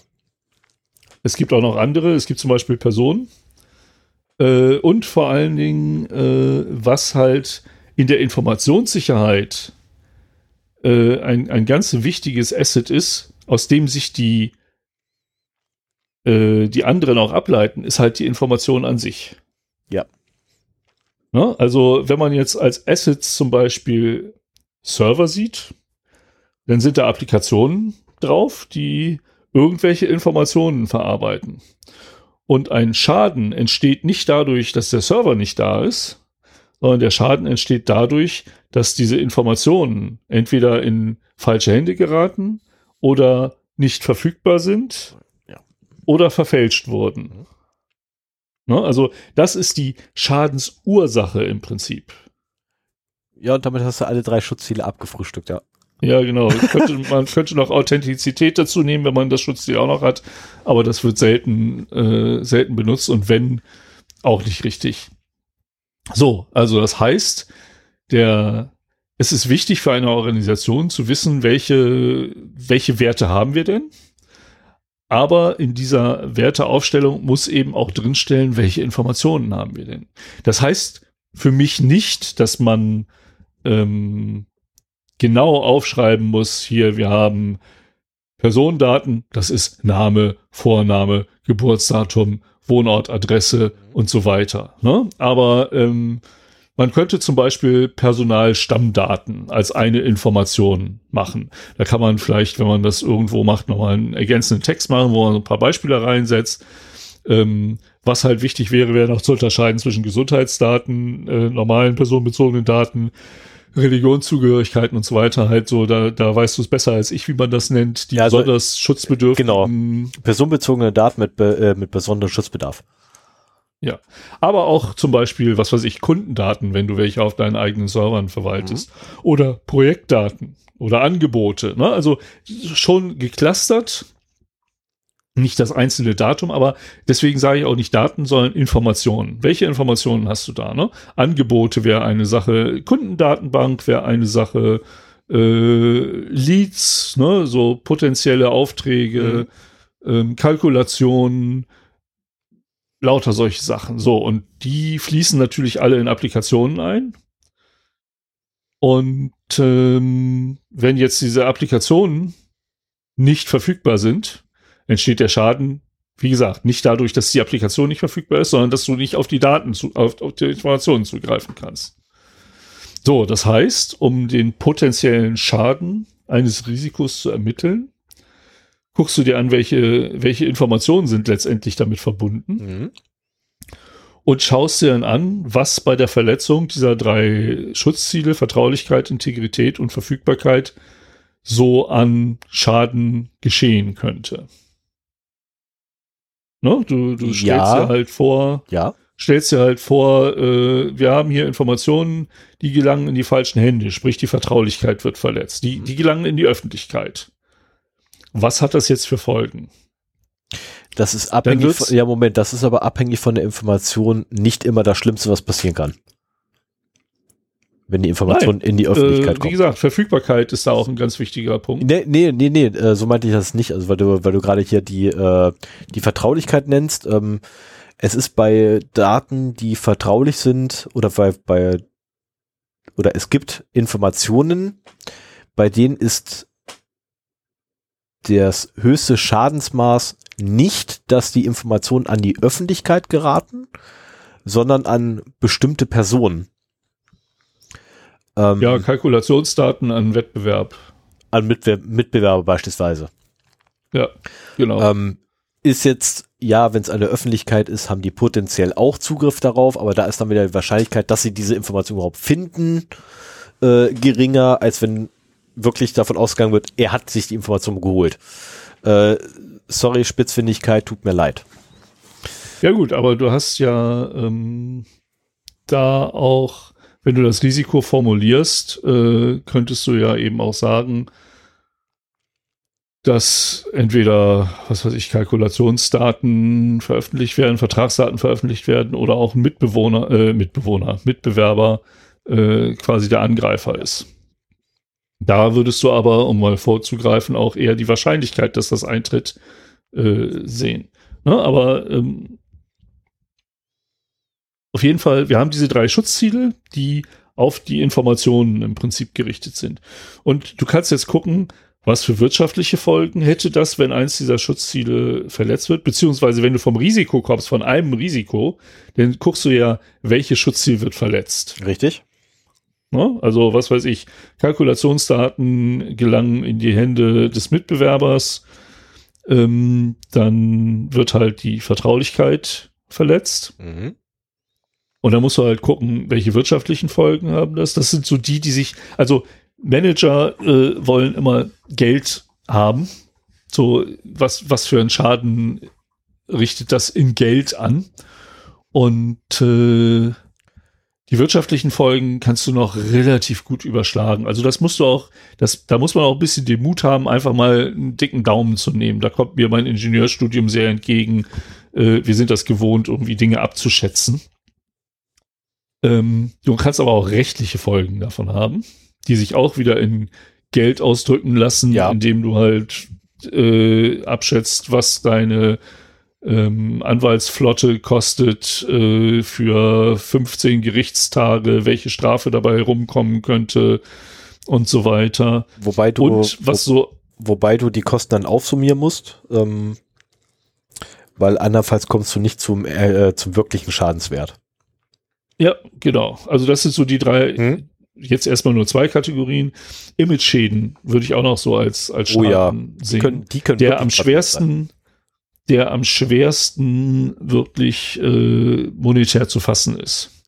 Ähm, definitiv ist aber, äh, ich habe ein wunderbares Echtweltbeispiel dafür, dass Image-Schaden wirklich eines der schlimmsten Sachen sein können, die auftreten können. Ähm, Britney Spears. Die hat einen riesigen Image-Schaden erlitten, als sie damals ihre Exzesse hatte. Und das Ganze hat dafür gesorgt, dass ihr, ich glaube, ihr eigener Vater ihr Vormund wurde und sie kämpft immer noch, glaube ich, darum, äh, ihre eigene Vormundschaft wieder zu bekommen. Oder ihre, ihre Eigen, äh, wie nennt sich äh, Eigenmündigkeit, Eigenmündigkeit, glaube ich, nennt sich das. Ich muss gerade fast ja, ihre, die Vormundschaft ihres Vaters wieder loszuwerden, ne? Ja, ja, genau. Also letztendlich wieder eigenverantwortlich leben. Ja. Und ja, ich meine, guck dir Luca an. Die hat, ja. äh, deren, deren Image ist wirklich ziemlich zusammengerutscht. Damit verlieren die Kunden, die Länder, mhm. das Vertrauen in diese App. Die merken so, oh nee, das äh, äh, ja funktioniert nicht. Und äh, die machen damit herbe Verluste, dass sie einen Kunden nach dem anderen verlieren dann. Yep. Also das kann, also gerade Unternehmen, die sehr stark auf Marketing setzen, die, die ein Markenimage aufbauen, wo das wichtig ist, ne? Ähm, da kann das halt auch zu Schäden führen. Aber die monetär zu bewerten, ist sehr schwer. Und ja. da muss man halt auch zur Not mal den Mut haben, muss man sich halt so ein paar Folgen ausdenken, die das haben könnte und dann auch relativ äh, ja, forscht, eben sagen, okay, das kostet uns so und so viel, das kostet uns so und so viel.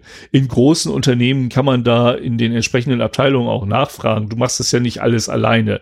Ich gehe jetzt halt von dem kleinen Unternehmen aus, irgendwie ein was weiß ich, Unternehmen 30, 50, 60 Leute. Und du sollst halt ein Risiko bewerten. Und es gibt keine Marketingabteilung, wo du mal eben fragen kannst, so nach dem Motto, ey, Jungs, wenn unser Image im Arsch ist, äh, was kostet uns das? Äh, ich habe mal bei einem großen Konzern, äh, und nein, ich war für einen großen Konzern mal tätig. Ähm, und dort ging es um eine Produkteinführung und das, das ich befürchtete einen Image-Schaden ähm, für den Kunden und habe dann tatsächlich Marketing angerufen und gefragt, habt ihr Jungs, pass auf, ich habe jetzt folgende Situation, Produkt soll eingeführt werden, Produkt ist die letzte Rotze. Ähm, den Scheiß möchte ich nicht mal meiner eigenen Großmutter aufdrücken. Was wären so monetär das Schlimmste, was passieren kann, wenn so die erste Charge komplett verkauft wird? Und dann sagst du, naja, wenn die komplett äh, Image hat, äh, naja, ich meine, wir planen eh nur mit zweieinhalb Chargen davon. Das ist dann halt Summe X maximal. Also, okay, das ist so eine halbe Charge. Okay. Ernsthaft? Ja. Mist. Falsches Argument. Ähm, also das hat in dem Moment dann nicht gezogen. Schade eigentlich. Ja. Ähm, weil der Image-Schaden wirklich schwer zu greifen ist. Ähm, und das wirklich recht. Also Image, Image ist Du hast Image eines Unternehmens, Image einer Marke und Image eines Produktes. und das Problem, was man häufig hat, ist, in welchen von diesen drei Bereichen bewegt sich wirklich der Schaden? Ist es ja gut, ein, aber du könntest, also ist es, ist du es, könntest denn zum Beispiel sagen, dass ein Image-Schaden eines Produktes äh, 20% Umsatzeinbußen bringt. Genau, aber ähm, kommt, kommt dann wieder darauf an, bezogen auf was? Also auf den Gesamtumsatz, der möglich wäre mit diesem einen Produkt oder äh, aufs Unternehmen, dann wäre das, äh, dass der Image-Schaden oder der, das Image des Unternehmens hätte dann den Schaden. Und du sagst, okay, 20% Umsatzeinbuße fürs Unternehmen. Und dann noch, also du hast, oh, sorry, ähm, ich bin immer noch erkältet, tut mir leid. ähm, ah, du hast halt ähm, diese, diese drei Faktoren, also aus meiner Sicht zumindest, diese drei Faktoren nur oder drei Ebenen, auf denen du dich halt bewegen kannst mit deinem Image-Schaden. Äh, und das macht es extrem schwer greifbar, weil du wirklich super schnell. Ja, du denkst auch momentan auch im, im Konzernstil, ne? Von wegen, Nee, ich denke äh, an Unternehmensstil gerade. Das ist, hat nichts mit ja, Konzern aber zu tun. Produkt, Marke und Unternehmen. Also welch, Ja, wenn, die wenn ich ein kleinen, Unternehmen die kleinen Unternehmen haben keine unterschiedlichen Marken Ja, aber noch. nehmen wir, nehmen wir doch, ähm, nehmen wir beispielsweise äh, uns jetzt gerade, ne, wie wir hier gerade sitzen. Ähm, und zwar als Zero Day Podcast. Und dann haben wir auch noch 0x0d. Und dann haben wir auch noch Podcast minus Zero Day, glaube ich. Nee, Zero Day minus Podcast.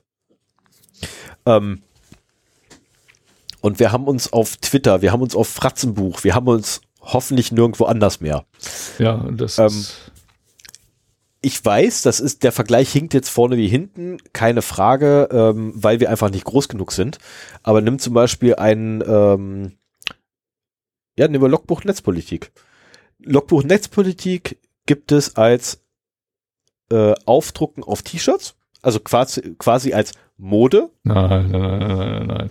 Das, also, nee, Ja, Moment, jetzt nicht Moment. mehr mit. Moment, du hast den Podcast, du hast die, die, den Merchandise dazu, das sind die Produkte. Dann hast du aber auch noch die beiden Personen dahinter. Ähm, und jetzt ganz kurze Frage, was ist schlimmer, wenn die scheiß T-Shirts ausliefern, wo irgendwie die Nähte nach drei, vier, fünf Mal, zehn Mal waschen einfach aufreißen? Oder wenn Linus Neumann sich hinstellt und irgendwie den rechten Arm im 45-Grad-Winkel nach oben hält? Was erzeugt den höheren Image-Schaden? Ja, aber das ist, das musst du halt betrachten, ne? Genau, halt ja, sagen, ja, aber das, das worauf hinaus wollte, ist halt, es ist halt wirklich schwer zu greifen, wie hoch der Schaden wirklich ist, wenn wir von Image reden. Weil dann halt die Frage ist, welcher Art Image? Also wo kommt das Image ursprünglich her? Worauf bezieht sich Image? Weil Image ist wirklich so ein, so ein furchtbares Wort. Ja, aber nichtsdestotrotz, das, das ergibt sich ja auch aus den äh, Assets, die damit verbunden sind. Man könnte sich vorstellen, äh, wenn, wenn meinetwegen eine Marke betroffen ist, dass dann der, ein, der Absatz der Marke um einen entsprechenden Prozentsatz einbricht. Da, damit hast du ja quasi schon eine Größenordnung, die im, sagen wir mal, zweistelligen, niedrigen zweistelligen äh, Umsatz, Jahresumsatz liegt sozusagen. Und dann, dann kannst du aber immer noch sagen, okay, ähm, weil mit den, äh, weil die Vertraulichkeit der Abschaltvorrichtung ähm, verletzt wurde, ähm, hat halt die eine Marke sehr viel Image-Schaden genommen, was sich eben auch in unter anderem reduziertem Absatz äh, ausmacht, also Rück, äh, und so weiter mal ganz abgesehen, aber auch meinetwegen die anderen Marken äh, des gleichen Herstellers äh, leiden da auch drunter, aber dann nicht so stark. Ne? Sagen wir mal, der eine hat halt 20 Prozent und die anderen Marken, die haben dann halt so zwei bis fünf Prozent. Ach, du meinst BMW und äh, Mini. Ja, zum Beispiel sowas. Und äh, nee, aber das ist halt, das Nee, ist ein Beispiel, das halt jeder kennt, wo, wo Ja. großer Image-Schaden auch verursacht worden ist. Ne? Und aber das, das ist halt so die Sache, da braucht man halt ein bisschen Erfahrung für. Ich finde, bei rechtlichen Sachen braucht man mehr Erfahrung, weil äh, ich immer Schwierigkeiten habe, das einzuschätzen, was da äh, auf mich zukommt. Image kann man immer noch mit dem dicken Daumen Annahmen treffen. Mhm. Und du, du kannst dich ja immer noch korrigieren lassen, ne? Wenn, solange du deine Risikoanalyse äh, transparent machst und sagst, hier, wir haben dieses Risikoszenario, das hat einen so hohen potenziellen Schaden, weil die und die Informationen auf den Servern sind betroffen oder die liegen da und da. Vertraulichkeit ist verletzt worden, deswegen haben wir einen Image-Schaden und als Folge dieses Image-Schadens rechne ich mit solchen äh, Umsatzeinbußen. Dann hast du das transparent gemacht ähm, und wenn jemand mit der es besser weiß, weil er in dem Fach arbeitet, sagen kann so, also da kommt auch ganz oft, wenn du dann die Marketingabteilung fragst oder so oder oder äh, das Billing, was, nee, so ein Image-Schaden, nee, da, das geht noch höher. Ja. Das, das ruiniert uns ja fast und so weiter. Ne? Also das kann in beide Richtungen ausschlagen. Du musst im Prinzip erstmal eine transparente Annahme machen und äh, von den Leuten, nicht, nicht von der Geschäftsführung, die mhm. will das kleinreden, aber von den Leuten, die Ahnung haben, wenn du ein größeres Unternehmen bist und die finden kannst, ähm, dann halt äh, da äh, dich durchaus korrigieren lassen. Das, das geht dann ja auch, wenn äh, das, das lässt sich halt darauf anwenden. Und so kommst du auf den potenziellen Schaden. Mhm. Und ähm, für mich gehört halt dazu, wenn man ein ISMS in einem Unternehmen aufbaut, dazu ein Risikomanagementkonzept zu schreiben, wo halt diese ganzen Sachen, die ich halt am Anfang erwähnt habe, auch drinstehen. Wer ist Risikoeigner? Ähm, wie werden Risiken identifiziert? Ähm, und äh, also jetzt insbesondere Informationsrisiken. Ähm, ich schreibe aber auch gerne Beispiele in dieses Konzept. Also erstmal du kannst das nicht auf Heller und Pfennig ausrechnen. Nee, du brauchst halt. eine Clusterung. Ne? Und du, du musst im Prinzip bei dem potenziellen Schaden für die Firma, für das Unternehmen oder auch meinetwegen für dich privat, wenn du deine Risiken abschätzen willst, so, so, so Cluster definieren. Was ist denn ein sehr niedriger Schaden? Ich, ich nehme immer gerne fünf Stufen. So, ein sehr niedriger Schaden niedriger Schaden, mittlerer, ein ja. hoher, ein sehr hoher. Genau. Mal, der sehr ich, hohe. Nehme ich ähnlich, ja. Der sehr hohe endet immer bei unternehmensgefährdend. Na, also das ist, wenn, wenn das deine höchste äh, Schadensklasse ist, dann muss halt die Gefährdung des, des Weiterbestands des Unternehmens halt der, der äußere Rand von der sehr Hochklasse sein. Und die muss auch verdammt, das muss verdammt wehtun. Ja. Äh, da, da kann man auch seinen Geschäftsführer fragen, so nach dem Motto hier, was, was tut uns denn so richtig weh? ähm, das kann auch, äh, ich hatte auch schon Fälle, wo das als ähm, Prozentzahl vom Jahresumsatz äh, genannt wird. So, äh, dass halt, äh, was weiß ich, von 30 Prozent des Jahresumsatzes bis unternehmensgefährdend. So, mhm. ist halt sehr hoch. Sehr niedrig ist dann irgendwie alles unter 10.000 und dann dazwischen, das wird irgendwie sinnvoll mit Zehnerpotenzen so aufgefüllt, so dass man halt nicht in der Situation ist, dass man dieses äh, Risiko auf Heller und Pfennig ausrechnen muss, sondern dass man halt nur so über den Daumen sagen muss, ah, das sind so zwischen 100 und 300.000 Euro und dann guckst du, wo passt das rein? Ah ja, das passt in die Klasse 100.000 bis eine Million. So. Und ähm, genau muss das gar nicht sein. Ja, und so, und wenn du diesen großen Freiraum hast, dann fällt es dir auch leichter, irgendwie da Zahlen zu finden. Ne? Das äh, lässt sich denn schon schwerer verargumentieren, dass das ein, eine ganze Klasse, also mehrere Größenordnungen quasi tiefer oder höher ist, hm. als du dir das gedacht hast. Du kennst das Unternehmen ja auch ein bisschen und, und weißt so in etwa, wie das ist. Aber das war die Schadenseite. Wie gesagt, immer der maximale Schaden der betrachtet wird. Und ähm, das ist so die, die Kette, äh, wie der kommt. Aber wir haben ja, können wir nochmal an den Anfang zurückgehen, das Risiko setzt sich nicht nur zusammen aus dem potenziellen Schaden, sondern auch aus der Eintrittswahrscheinlichkeit hm. des Risikos. Und die Eintrittswahrscheinlichkeit, ähm, für mich sind da die entscheidenden ähm, es, es gibt ja auch Leute, die sagen, eine Risiko, ein Risiko oder ein Risikoszenario setzt sich zusammen aus einer Bedrohung und, Schwachste und einer Schwachstelle. Das hörst du halt auch immer wieder. Mhm.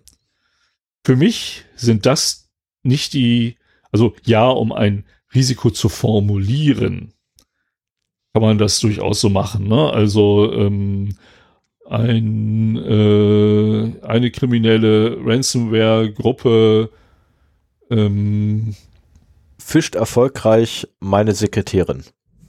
Keine Ahnung. Genau, da ist Aus die Sekretärin äh, die Schwachstelle mhm. und äh, die Bedrohung ist halt die Ransomware-Gruppe. Genau. Und ähm, ich, ich halte nichts davon, das auf die Art und Weise zu machen. Also zur Beschreibung, ähm, ja. Zu Beschreibungszwecken ja, es, kann man es, es machen, zu Ermittlungszwecken. Äh, ah, also Nein, aber es hilft, es hilft, wenn man sowas formulieren muss. Ähm, und für mich sind diese beiden Einflussgrößen Bedrohung und Schwachstelle halt die, der Input, um die Wahrscheinlichkeit abzuschätzen. Mhm. So, du hast halt äh, erstmal eine Bedrohung. Und da gibt es, hey, in diesem Podcast werde ich mal was Gutes über das BSI sagen. Was? in dieser Episode noch? Ich meine, wir haben, wir haben heute echt relativ wenig Gutes über das BSI gesagt. Ja, genau, genau deswegen ein, kommt das jetzt nur. wieder zum Ausgleich. Oh Was immer gerne genommen wird, äh, sind die elementaren Gefährdungen des BSI.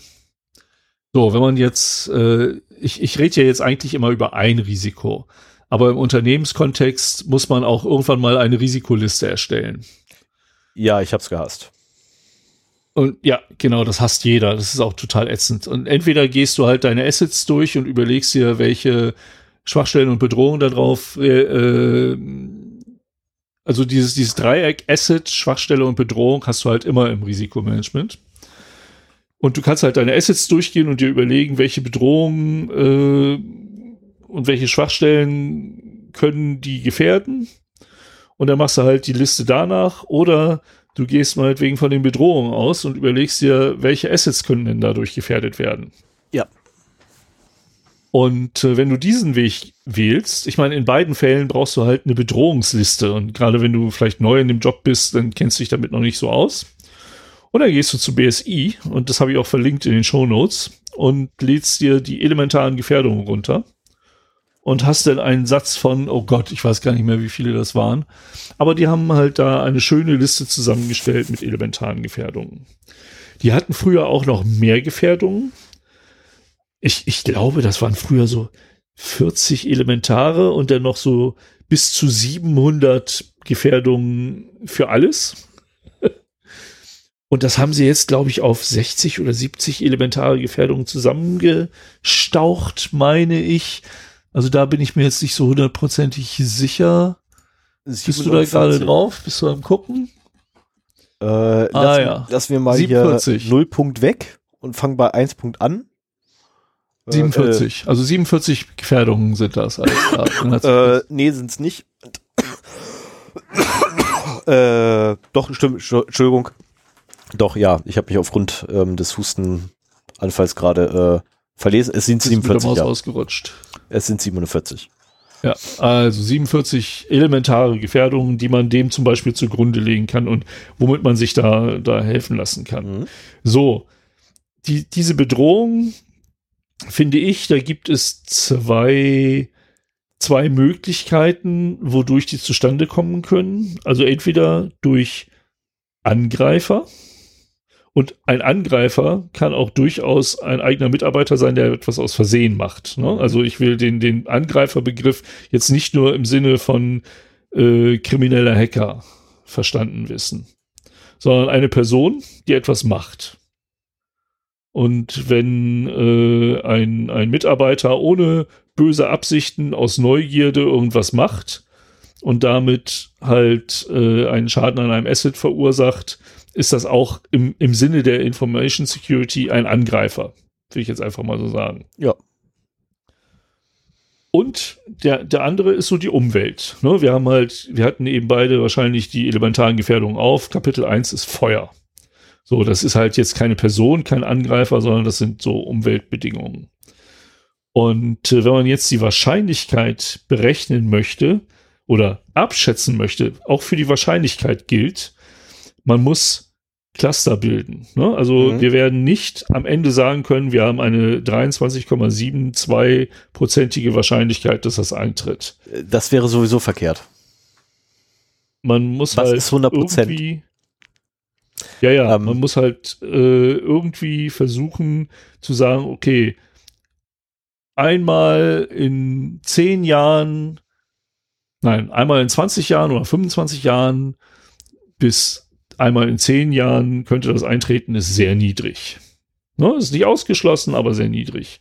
Einmal in zehn Jahren bis einmal in fünf Jahren ist niedrig, einmal in fünf Jahren bis einmal in zwei Jahren ist mittel, einmal in zwei Jahren bis einmal pro Jahr ist hoch und alles, was häufiger passiert als einmal im Jahr, ist sehr hoch. Irgendwie sowas. Also es ist jetzt nur ein Beispiel, kann auch eine andere äh, Abschätzung sein, aber bestimmt schon, diese so Prozentzahlen helfen da auch nicht unbedingt weiter. Nee, zumal Wahrsch- Wahrscheinlichkeit, Prozent, Wahrscheinlichkeiten werden, werden nie, nie, nie, nie in Prozent angegeben.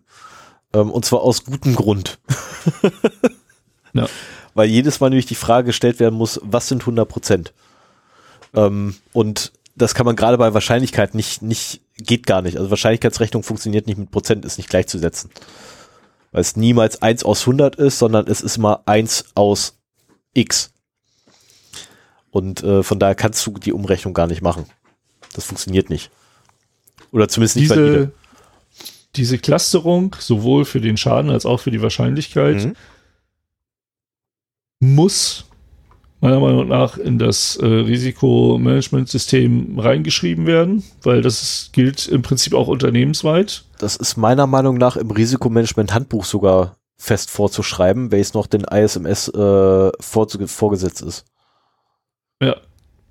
Ja, also ich habe es immer im, im Risikokonzept, also Risikomanagementkonzept irgendwie festgehalten. Mhm. Ich Da habe könnte es man, wenn, ins Handbuch reingeschrieben fürs Risikomanagement. okay. Ja, aber wir wollen ja sowieso nicht hier von speziellen Standards Nee, ausgehen. nee, also Ne? um, um, Das muss auf jeden Fall, das muss definiert werden und das muss auch mal, und vor allem wirklich möglichst weit die oben. Geschäftsführung ran und Genau, es muss das möglichst weit oben einmal. möglichst weit oben muss es reingetragen werden, im Idealfall noch bevor überhaupt ein, ein Informationssicherheitsmanagementsystem vorhanden ist, weil es eigentlich außerhalb davon stehen muss, ähm, muss es eigentlich auch schon da sein, was bedeutet, es muss wirklich sehr hoch aufgehangen werden. Äh, Im Idealfall ist es sogar noch dazu eine ähm, unternehmensweite äh, Arbeitsanweisung bzw. Richtlinie. Es gibt ja auch andere Risiken, nicht nur Informationssicherheit. Ja, natürlich, Ne? Also, Datenschutz, und da können diese Klassen sogar schon definiert sein. Aber das hängt, hängt immer davon ab, wie groß das Unternehmen ist. So, aber wir hatten jetzt den Punkt Bedrohung ne, als, als Einflussgröße auf die Wahrscheinlichkeit. Und äh, wenn wir jetzt, sagen wir mal, wir haben eine Bedrohung durch die Umwelt. Mhm. So, wie wollen wir die jetzt in äh, Zahlen fassen? Und da hilft es uns entweder in die Vergangenheit zu gucken oder halt zu schauen, ob es irgendwelche, ob irgendwelche Vorhersagen vielleicht möglich sind. Und da lohnt es sich manchmal, ähm, zum Beispiel bei den Versicherungen zu gucken. Ich muss das nochmal raussuchen. Ich habe äh, so, so, so Karten gefunden. Ich, ich habe sie momentan nicht, nicht zur Hand.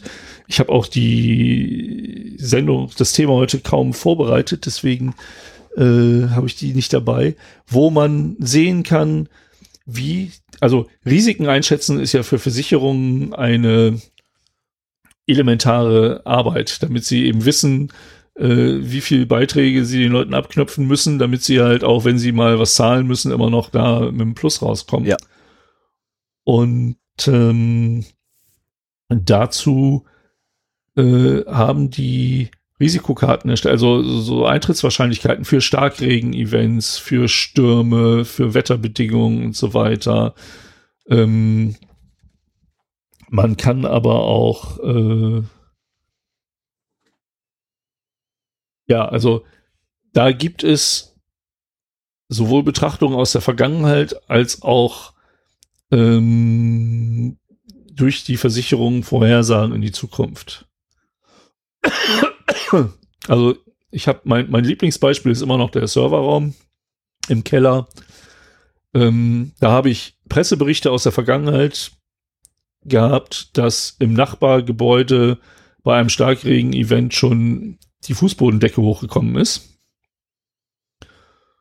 Und Ne? Also im Erdgeschoss. Mhm. Und der Serverraum war im Keller des Nebengebäudes. Da kann man schon mal sagen, so, das ist in der Vergangenheit sogar schon mal aufgetreten und das war vor zwei Jahren.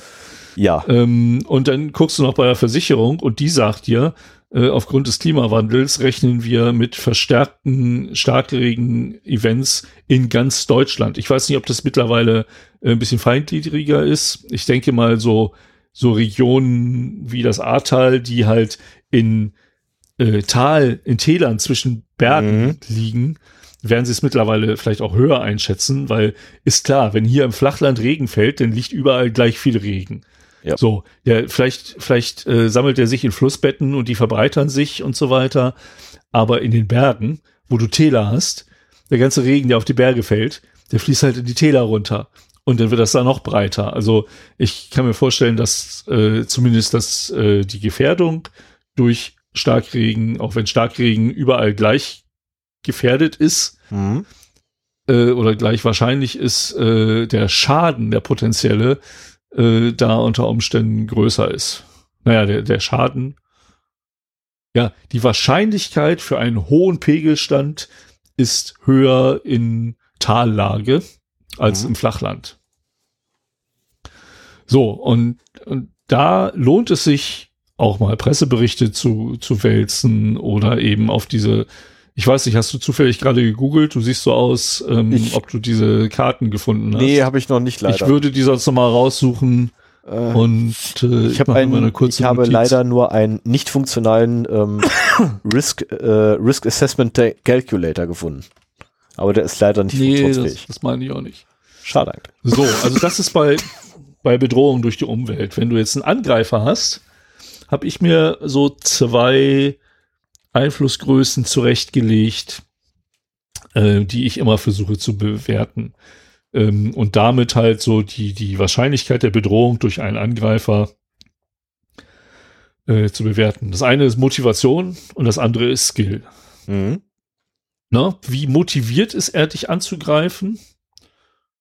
Und äh, wie, wie fähig ist er, dich anzugreifen? Und auch da habe ich öfter mal so, zumindest als Beispiele, so ein paar äh, Angreifertypen in die Risikomanagement-Konzepte reingeschrieben, um den Leuten auch eine praktische Hilfe zu geben, wie sie das bewerten können.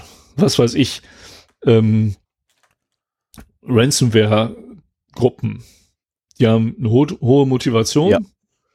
und auch sehr hohe Skills. So, also, und ich meine, das ist ja auch, steht in jedem äh, Bedrohungsreport der, der großen äh, Security-Unternehmen. Ransomware ist halt die große Bedrohung der aktuellen Zeit. Ähm, aber was ist so mit äh, dem Mitarbeiter oder sagen wir mal so, unzufriedene Mitarbeiter als Angreifer, hm. die dem hm. Unternehmen schaden möchten? Äh, da könnte zum Beispiel die Motivation wechselnd sein. Da, da muss man halt relativ realistisch einschätzen, wie ist denn so die Zufriedenheit im Unternehmen? Ne? Also, ähm, wenn es jetzt wirklich gerade Fälle gegeben hat, wo man gemerkt hat, oder Entscheidungen, äh, Unternehmensentscheidungen, die darauf abzielen, die, die Anzahl der Mitarbeiter zu reduzieren oder sowas, dann mhm. könnte man da schon sagen, okay, die Motivation ist jetzt plötzlich höher. Äh, und damit ist das Risiko halt ein anderes, das dadurch zustande kommt. Der Skill ist dann wahrscheinlich nicht so hoch, es sei denn, es ist eine IT-Firma, wo wo so Leute wie du und ich rum, rumlaufen, die, die über ein paar Fähigkeiten verfügen, die dann das Unternehmen vielleicht schon wieder ins Schwitzen bringen könnten oder so. Und äh, so könnte man halt in einem Risikomanagement-Konzept zumindest drei, vier, fünf Angreifertypen skizzieren. Ähm, auch kriminelle Hacker mit Phishing-Kampagnen oder so ähm, oder auch, also in dem Moment, wo man wirklich geheime Informationen hat, die es lohnen, einen ausführlichen Angriff darauf zu fahren.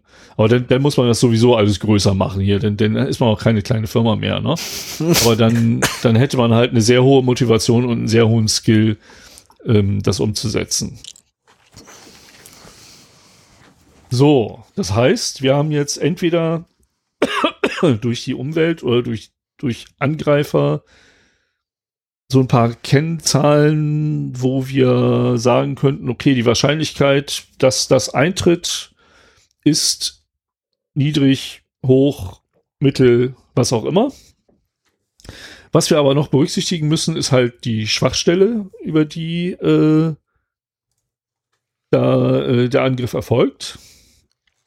Ja, also im Fall von Umwelt- und Serverraum ist die Schwachstelle halt, ist im Keller. Ja. Oder ähm, der, der äh, Lastenaufzug vorm Haus, weil das ist halt ein Schacht, der oben offen ist und zum Keller offen ist. Und nur durch, also nicht wasserdichte Türen ähm, äh, halt verschlossen ist. Dass da halt das Wasser sehr schnell eindringen kann, das meine ich. Ja, ich, ich, ich, ich weiß, was du meinst. Ja, ja, die, die, der Antennenmast übrigens ist ebenfalls ein Risiko fürs Eindringen vom Wasser.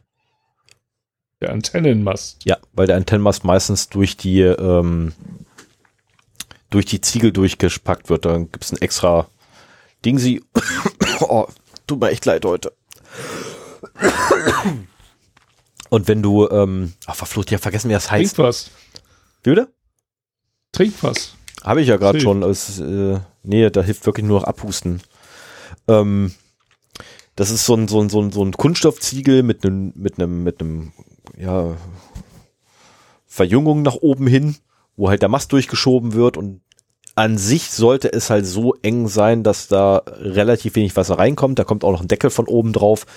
Ähm, es Das passiert wird auch mit so einem Bitumen, schwarzen Bitumenzeug und sowas abgedichtet. Also in der Regel, also wir reden ja auch Also- nicht darüber, dass Regenwasser reinkommt, sondern wir reden davon, dass Regenwasser auf dem Boden aufgeschwemmt wird und dann am Haus quasi einen halben Meter hoch steht und dann durch solche Schwachstellen wie zum Beispiel ein Fahrstuhlschacht dann in den Keller gelangt. ja klar. Ich meine, du, kannst, du Oder kannst durchs auch den, Treppenhaus.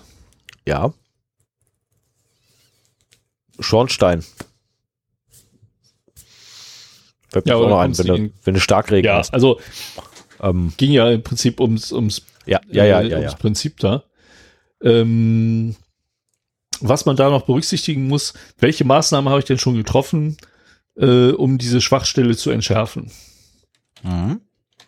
Ja, also da auf der Seite der Wahrscheinlichkeit könnte man entweder sagen, okay, wir haben hier so heftige Schwachstellen, äh, dass die Wahrscheinlichkeit sogar noch, noch höher wird, also noch erhöht wird, oder aber wir haben schon Maßnahmen getroffen, äh, die diese Schwachstellen abdichten und damit halt eine Wahrscheinlichkeit, dass diese Schwachstelle ausgenutzt werden kann, geringer wird. Ne, das, das muss man halt äh, durchaus berücksichtigen. So nach dem Motto, okay, wie groß ist denn die Wahrscheinlichkeit, dass ein äh, talentierter Hacker durch unsere Firewall durchkommt Mhm. äh, und die Daten unserer internen Systeme klaut? Ja. Ähm, und wenn du die Firewall so für dich siehst, dann sagst du dir, okay, jedes Sicherheitsprodukt hat mal Sicherheitslücken. Guckst dir vielleicht äh, in, im Fall von solchen Softwaregeschichten, guckst du dir äh, den CVE-Katalog an, welche Schwachstellen hatte das denn schon? Waren das hohe, waren das niedrige äh, Scores? Und äh, suchst dir dann halt da irgendwie so einen äh, Wert raus, der dann vielleicht diese Wahrscheinlichkeit ausdrücken könnte. Aber du hast ja noch Maßnahmen und zwar hast du eine, Maß eine Firewall eines anderen Herstellers hinter der demilitarisierten Zone, durch die man halt durch Mhm. muss. So, und das heißt, die Wahrscheinlichkeit, dass beide, ähm, beide Firewalls unterschiedlicher Hersteller zur gleichen Zeit so eine schwere Sicherheitslücke haben, dass man da durch, dass man durch de- beide durchkommt, äh, ist so gering, dass wir halt diese Wahrscheinlichkeit nochmal runtersetzen, weil wir haben ja schon diese zweigleisige Firewall als, äh, als Maßnahme. Und äh, du brauchst einen, äh, so, so einen Knopf, um das Mikro zu dimmen. Ja, ich weiß, ich habe es immer noch nicht hingekriegt. Das ist, ähm, Wobei Log4j könnte äh, so ein Fall sein, ne? Das ist so ein, so ein System, das bei so vielen Anbietern äh, da drin ist, dass also Linux-basierte, Linux- und Java-basierte Appliances da könnte es wirklich sein, dass du verschiedene Hersteller hast und du kommst mit dem gleichen Trick da durch. Ja. Auch ein Grund, warum das so hoch halt äh, eingeschätzt wird. Oder du musst halt auch mit der Möglichkeit rechnen, dass sich ein Angreifer halt deine erste Firewall schnappt, äh, kompromittiert und äh, ja erstmal abwartet, bis er vielleicht irgendwo weiterkommt. Also im Falle von APTs, Advanced Persistent Threats, äh, wo es Angreifer persönlich auf dich abgesehen haben, kann sowas halt passieren, dass sie sich sagen, sagen okay, wir sind jetzt durch die erste sind wir durch, jetzt müssen wir mal gucken, wie, welchen Weg finden wir denn jetzt weiter. Und dann poppt da plötzlich äh, vielleicht auch ein Zero Day auf äh, für die andere Appliance und dann gleich durch und weiter. Ja, also das, das sind die Einflussgrößen für die Wahrscheinlichkeit. Und äh, letztendlich haben wir dann eine Wahrscheinlichkeit und einen potenziellen Schaden. Boah, ich habe doch fast eine Stunde gesprochen jetzt. Mhm. Und damit das Risiko quantifiziert. Ähm, was machen wir denn jetzt damit? Ich meine, das ist schön, dann haben wir äh, vielleicht eine, also entweder haben wir für eine bestimmte Situation ein Risiko festgelegt und ähm, wissen jetzt, wie hoch das ist, aber was machen wir damit? Und äh, da gibt es eine Sache, die ich sehr schön finde, die sogenannte Risikomatrix. Die alten Hasen bei euch, die kennen das alle, aber die müssen sowieso heute nicht zuhören. Ähm, das ist im Prinzip ein, äh, ein Graph oder eine, eine Tabelle. In den Zeilen trägt man auf die Schadensklassen von niedrig bis hoch bis sehr oder von sehr niedrig bis sehr hoch. Und in den Spalten trägt man die Wahrscheinlichkeit auf, von sehr niedrig bis sehr hoch. So, kann man auch umdrehen, völlig egal, wie es einem am besten gefällt. Wichtig ist halt, oder ich würde sagen, am besten ist es, wenn in der einen Ecke sowohl Schaden als auch Wahrscheinlichkeit sehr niedrig ist, auf der anderen Seite weil es sehr hoch, so dass mhm. man da halt so eine Diagonale hat, wo es dann ansteigt. Und äh, da kann man jetzt sein Risiko einordnen. Mhm. Und es ist klar, dass ein Risiko, das sehr hoch ist, also das eine hohe Wahrscheinlichkeit und einen sehr hohen Schaden hat, anders zu bewerten ist als ein Risiko, das eine mittlere Wahrscheinlichkeit und einen sehr hohen Schaden hat, zum Beispiel. Richtig, womit wir jetzt ja, also man, man hat dann Du, du, du willst gerade auf die, auf die äh, Risikomatrix hinaus, richtig? Ja, habe ich ja schon yes. gesagt. Ähm, du hast mir nicht zugehört, sonst hätte Doch, ich habe dir zugehört. ich habe dir zugehört. Ja. Kann Und, sein, dass ich da aber wenn man gerade, wenn man gerade mit vielen Risiken zu tun hat, also wenn man jetzt meinetwegen diese undankbare Aufgabe hat, eine Risikoliste für das ISMS zu erstellen, dann kann man an der Stelle halt in diese Kästchen diese 25, ne? Mhm. Wahrscheinlichkeit sehr niedrig bis sehr hoch und Schaden sehr niedrig bis sehr hoch ähm, die entweder die, nur, wenn es ganz viele sind, die Zahlen der Risiken eintragen. Oder wenn es weniger sind, ich habe es meistens nicht mit so vielen zu tun, dann trage ich die Risikonummern da ein und dann sehe ich ja, wie voll die Kästchen sind. Ähm, und damit ist halt auch klar, wenn es darum geht, äh, was machen wir denn jetzt damit? Ich bin ja nur eine Person und ich muss mich um alles kümmern. Man fängt halt mit denen an, die ganz rechts oben sind, ne? also die einen ho sehr hohen Schaden und eine sehr hohe Wahrscheinlichkeit haben und überlegt sich dann einen äh, Weg von da nach unten. Also es ist ganz klar, beides sehr hoch ist die höchste Priorität. Und ich mache mir halt immer so, so Farb, farblich, dunkelrot, hellrot, orange, gelb, grün. Ähm, dass ich damit so die Prioritäten dann zeichne. Und zwar, also ähm, ganz hohe Priorität ist halt beides sehr hoch. Äh, hohe Priorität ist dann meinetwegen in beiden hoch oder sehr hoch. Man kann ja Wahrscheinlichkeit hoch, Schaden hoch oder sehr hoch haben oder Schaden hoch und Wahrscheinlichkeit hoch oder sehr hoch. Und so geht das dann halt zu niedrigeren Werten. Und dann gibt es einen Bereich, der halt grün ist. Und den nennt man die Risikotoleranz. Das muss man halt auch mit seiner Geschäftsführung absprechen. Das ist eine Linie in dieser Risikomatrix, die sich einmal quer rüberzieht, ähm, wo wir sagen, okay, dieses Risiko sind wir bereit zu tragen. Ähm, da brauchen wir nichts zu tun. Und das ist natürlich äh, im Bereich, natürlich im Bereich sehr niedriger Wahrscheinlichkeiten oder sehr niedriger Schäden. Äh, man muss sich halt überlegen, ob man zum Beispiel eine, äh, was ist denn das hier, eine sehr niedrige Wahrscheinlichkeit mit einem sehr hohen Schaden, wir erinnern uns, mhm. sehr hoch heißt bis zum Unternehmensverlust führend, äh, noch tolerieren will. Also das habe ich meistens nicht in der Schadenstoleranz. Aber äh, man, man muss halt, und auch das schreibe ich halt immer ins äh, Risikomanagement-Konzept, dass man diese Risikotoleranz definiert hat und dann eben auch die Leute, die sich um die Risiken kümmern, eben sagen können, okay, wir haben jetzt die und die Maßnahmen eingeführt, um das Risiko in irgendeiner Weise zu minimieren. Wir sind jetzt im grünen Bereich.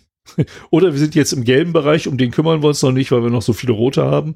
Aber ähm, dass man halt das wirklich dann unter diese Linie der Risikotoleranz bringt und dann eben festgelegt ist, okay, dieses Risiko akzeptieren wir. Die Alternative wäre, dass jeder, dass der Geschäftsführer jedes identifizierte Risiko, egal wie gering es ist, noch akzeptieren muss, weil mhm. das ist ja so die Möglichkeit, die der Geschäfts die der Geschäftsführer übrigens auch individuell bei ganz hohen Risiken hat. Ne?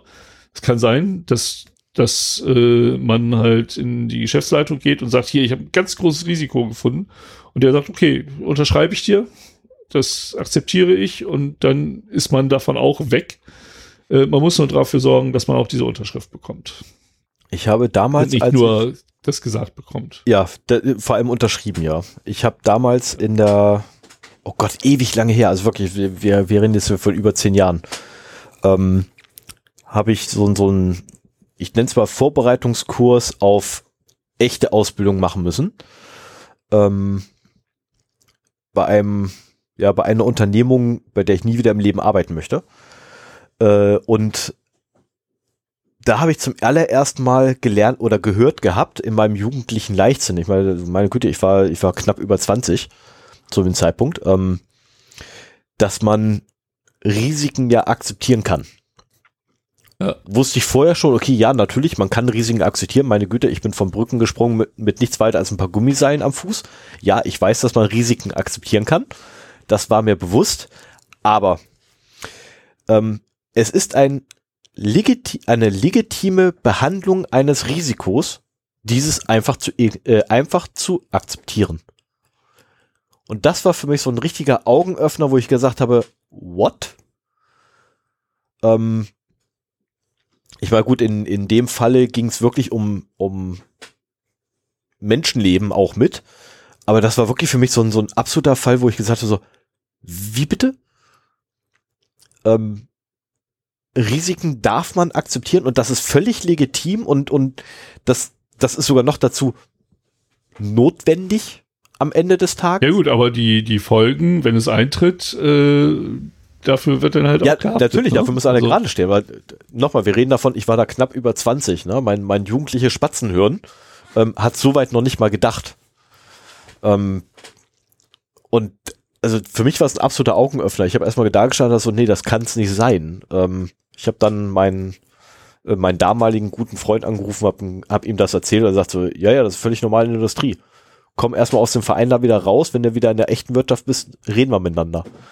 Ähm, ja. Es wurde mir dann wirklich zwei Jahre später erklärt, warum, wieso, weshalb und erst da habe ich dann begriffen gehabt, was es wirklich bedeutet. Aber das ist wirklich, wenn man zum allerersten Mal hört, Risiko zu akzeptieren oder ein Risiko ähm, zu akzeptieren, ist eine, äh, eine legitime Methode, mit dem Risiko umzugehen. Denkt man erstmal so, hä? ähm, also für alle. Für mich ist das zum Beispiel immer so, wenn ich mit meinem kleinen Sohn zum Skatepark fahre, äh, so die die Maßnahme ist, dass ich äh, einen Erste-Hilfe-Kasten im Rucksack habe. Aber das Risiko, dass er sich da verletzt, ist halt gegeben und das muss ich erstmal akzeptieren.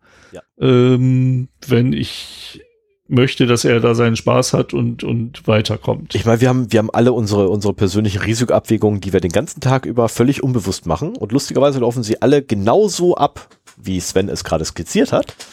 Ähm, die. Aber nicht bewusst. Nee, nee, nee, nee, nee, nee, komplett unterbewusst machen wir das. Aber es läuft immer auf dasselbe hinaus. Ähm, was ist der potenzielle Schaden? Was ist die Eintrittswahrscheinlichkeit? Mache ich es ja oder nein? Was, ne, was kann ich tun, um das eventuell zu mitigieren? Was ist das äh, eventuell von der Restrisiko? Wie will ich damit umgehen? Ähm, in deinem Fall, ich habe halt den Verbandskasten dabei. Ich pack meinen jungen Protektoren dran. Restrisiko, okay, der, der haut irgendwie neben die Protektoren, schlägt sich da irgendwas auf. Dafür habe ich den Verbandskasten. Restrisiko, mhm. der bricht sich irgendwas. Ah, ich habe mein Telefon dabei, ich kann anrufen. Restrisiko daraus resultierend, Akku leer, ich habe die Powerbank.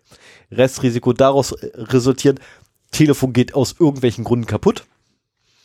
Ja, Was mache also ich die 112 ruft zur Not auch jemand anders an, das genau. ist so das Problem. Na, also nach und nach kommt man halt dann ähm, von Mitigation zu Mitigation zu Mitigation zu dem Punkt, wo man wirklich sagen muss, okay, und den Rest, der ist halt da, da muss ich mich dann drum kümmern, wenn es soweit ist. Mhm. Das ist dann die sogenannte Akzeptanz äh, eines Risikos.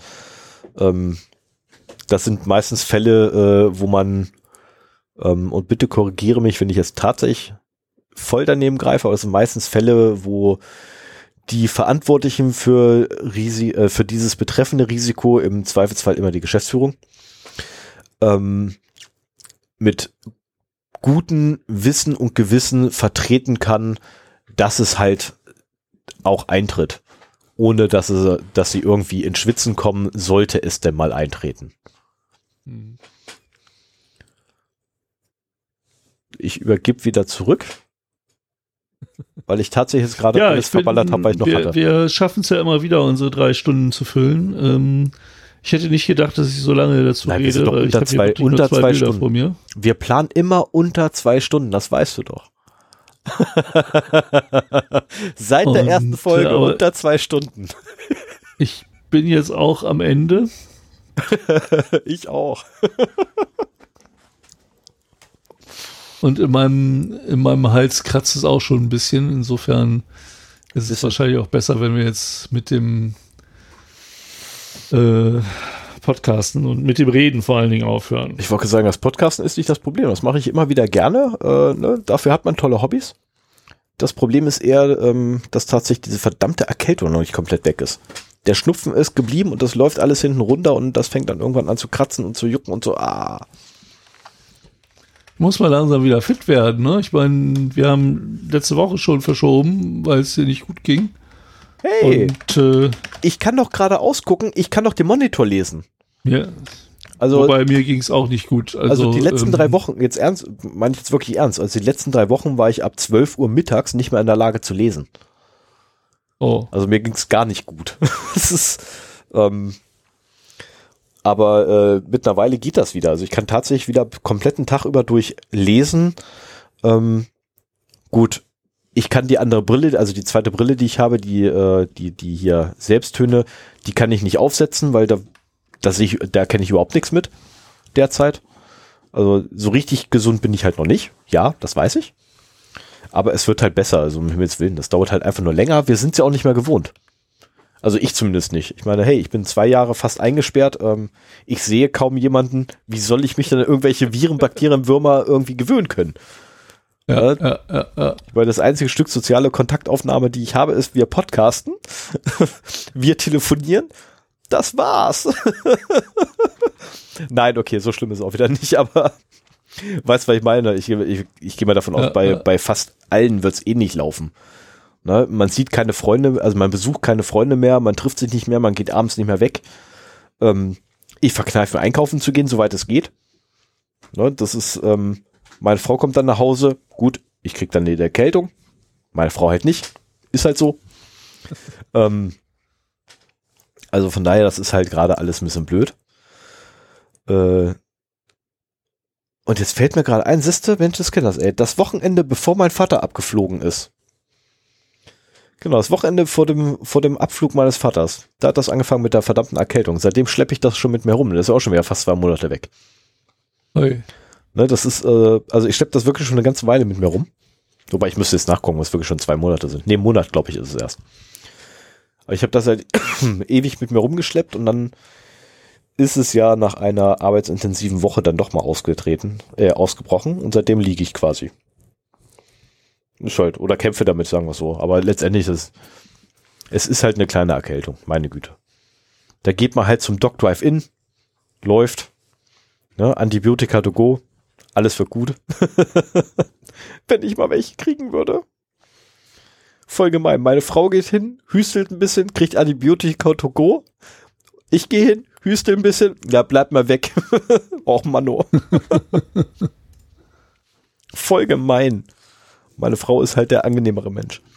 So, aber nichtsdestotrotz. Hast du noch etwas für die letzte Rubrik des Tages? Fun and Other Things. Nein, nein, nein. Das ist schade. Das, was ich dort gehabt habe, hätte, musste ich leider rausnehmen, weil ist in der Luft quasi puff gemacht. Passiert. Ist ja, du machst schon die ganze Zeit so komische Andeutungen. Ich warte jetzt einfach äh, bis nächste Woche. und Nein, and ich Other Things ähm, hatte ich eine, eine ähm, wunderbare Möglichkeit gefunden, oder war ich der Meinung, eine wunderbare Möglichkeit gefunden, ähm, asynchrone Ausführung einer jeglichen Skriptsprache zu bewerkstelligen. Und das ist mir in der Hand quasi, als ich, als ich dieses kleine Pflänzchen mit der Hand gießen wollte, ist mir die Pflanze explodiert. Und hat Mhm. einfach gesagt, nee, du nicht. das funktioniert so nicht. Ähm, ich habe es ausprobiert und es ist mir echt unterm Arsch explodiert. Ähm, ja, blöd. Ja. ja, wir sollen jetzt aber wirklich Feier machen. Ja, machen wir. Es wird immer schlimmer mit dem Husten.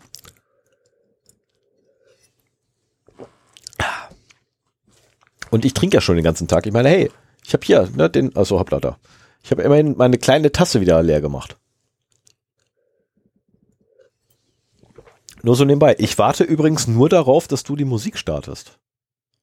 Ach so, ja. Nasenbärchen. Du, dann, du bist äh, doch derjenige, der das Outro hat. Ich setze nur die Marke dazu. Das kann ich aber auch machen, zwei, drei Takte im Lied. Das ist nicht so schlimm. Also von daher Alles müssen wir klar. jetzt quasi. Dann, wir werden, wir werden uns, wenn nichts dazwischen kommt, äh, diesen Monat noch einmal wieder hören. Insofern spätestens zu Weihnachten. äh, wünschen wir noch keine schönen Weihnachten und äh, neue Jahr, sondern machen das halt nächste Woche. Genau. Alles Gute, alles Tolle, alles Schöne. Wir sehen uns nächst, äh, hören uns nächste Woche. Macht's gut und habt einen wunderbaren Tag, Abend oder Nacht, je nachdem. Und vor allem bleibt gesund und sicher.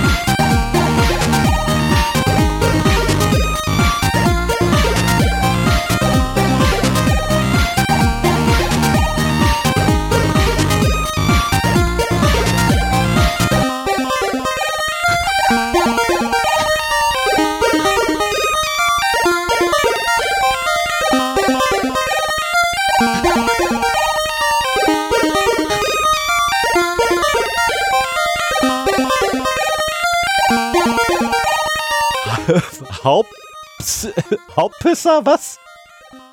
Hauptsimeisterei.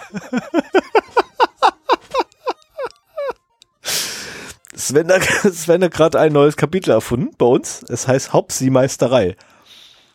Ah, Hausmeisterei. Da ist es doch. Ich wollte nur gucken, ob ich äh, quasi den Text, den du gerade schreibst, Ja, kannst du. von vorne genauso schnell löschen kann, wie du ihn hinten schreibst. Nee, du bist schneller. Du bist schneller im Wie Löschen. so eine. Laufschrift. Ja, ja, klar, ich brauche ja nur den Finger auf der Taste zu Ja. lassen. So, ihr Okay. Lieben, ne, wir wünschen euch bis dann. Tschö. Ciao.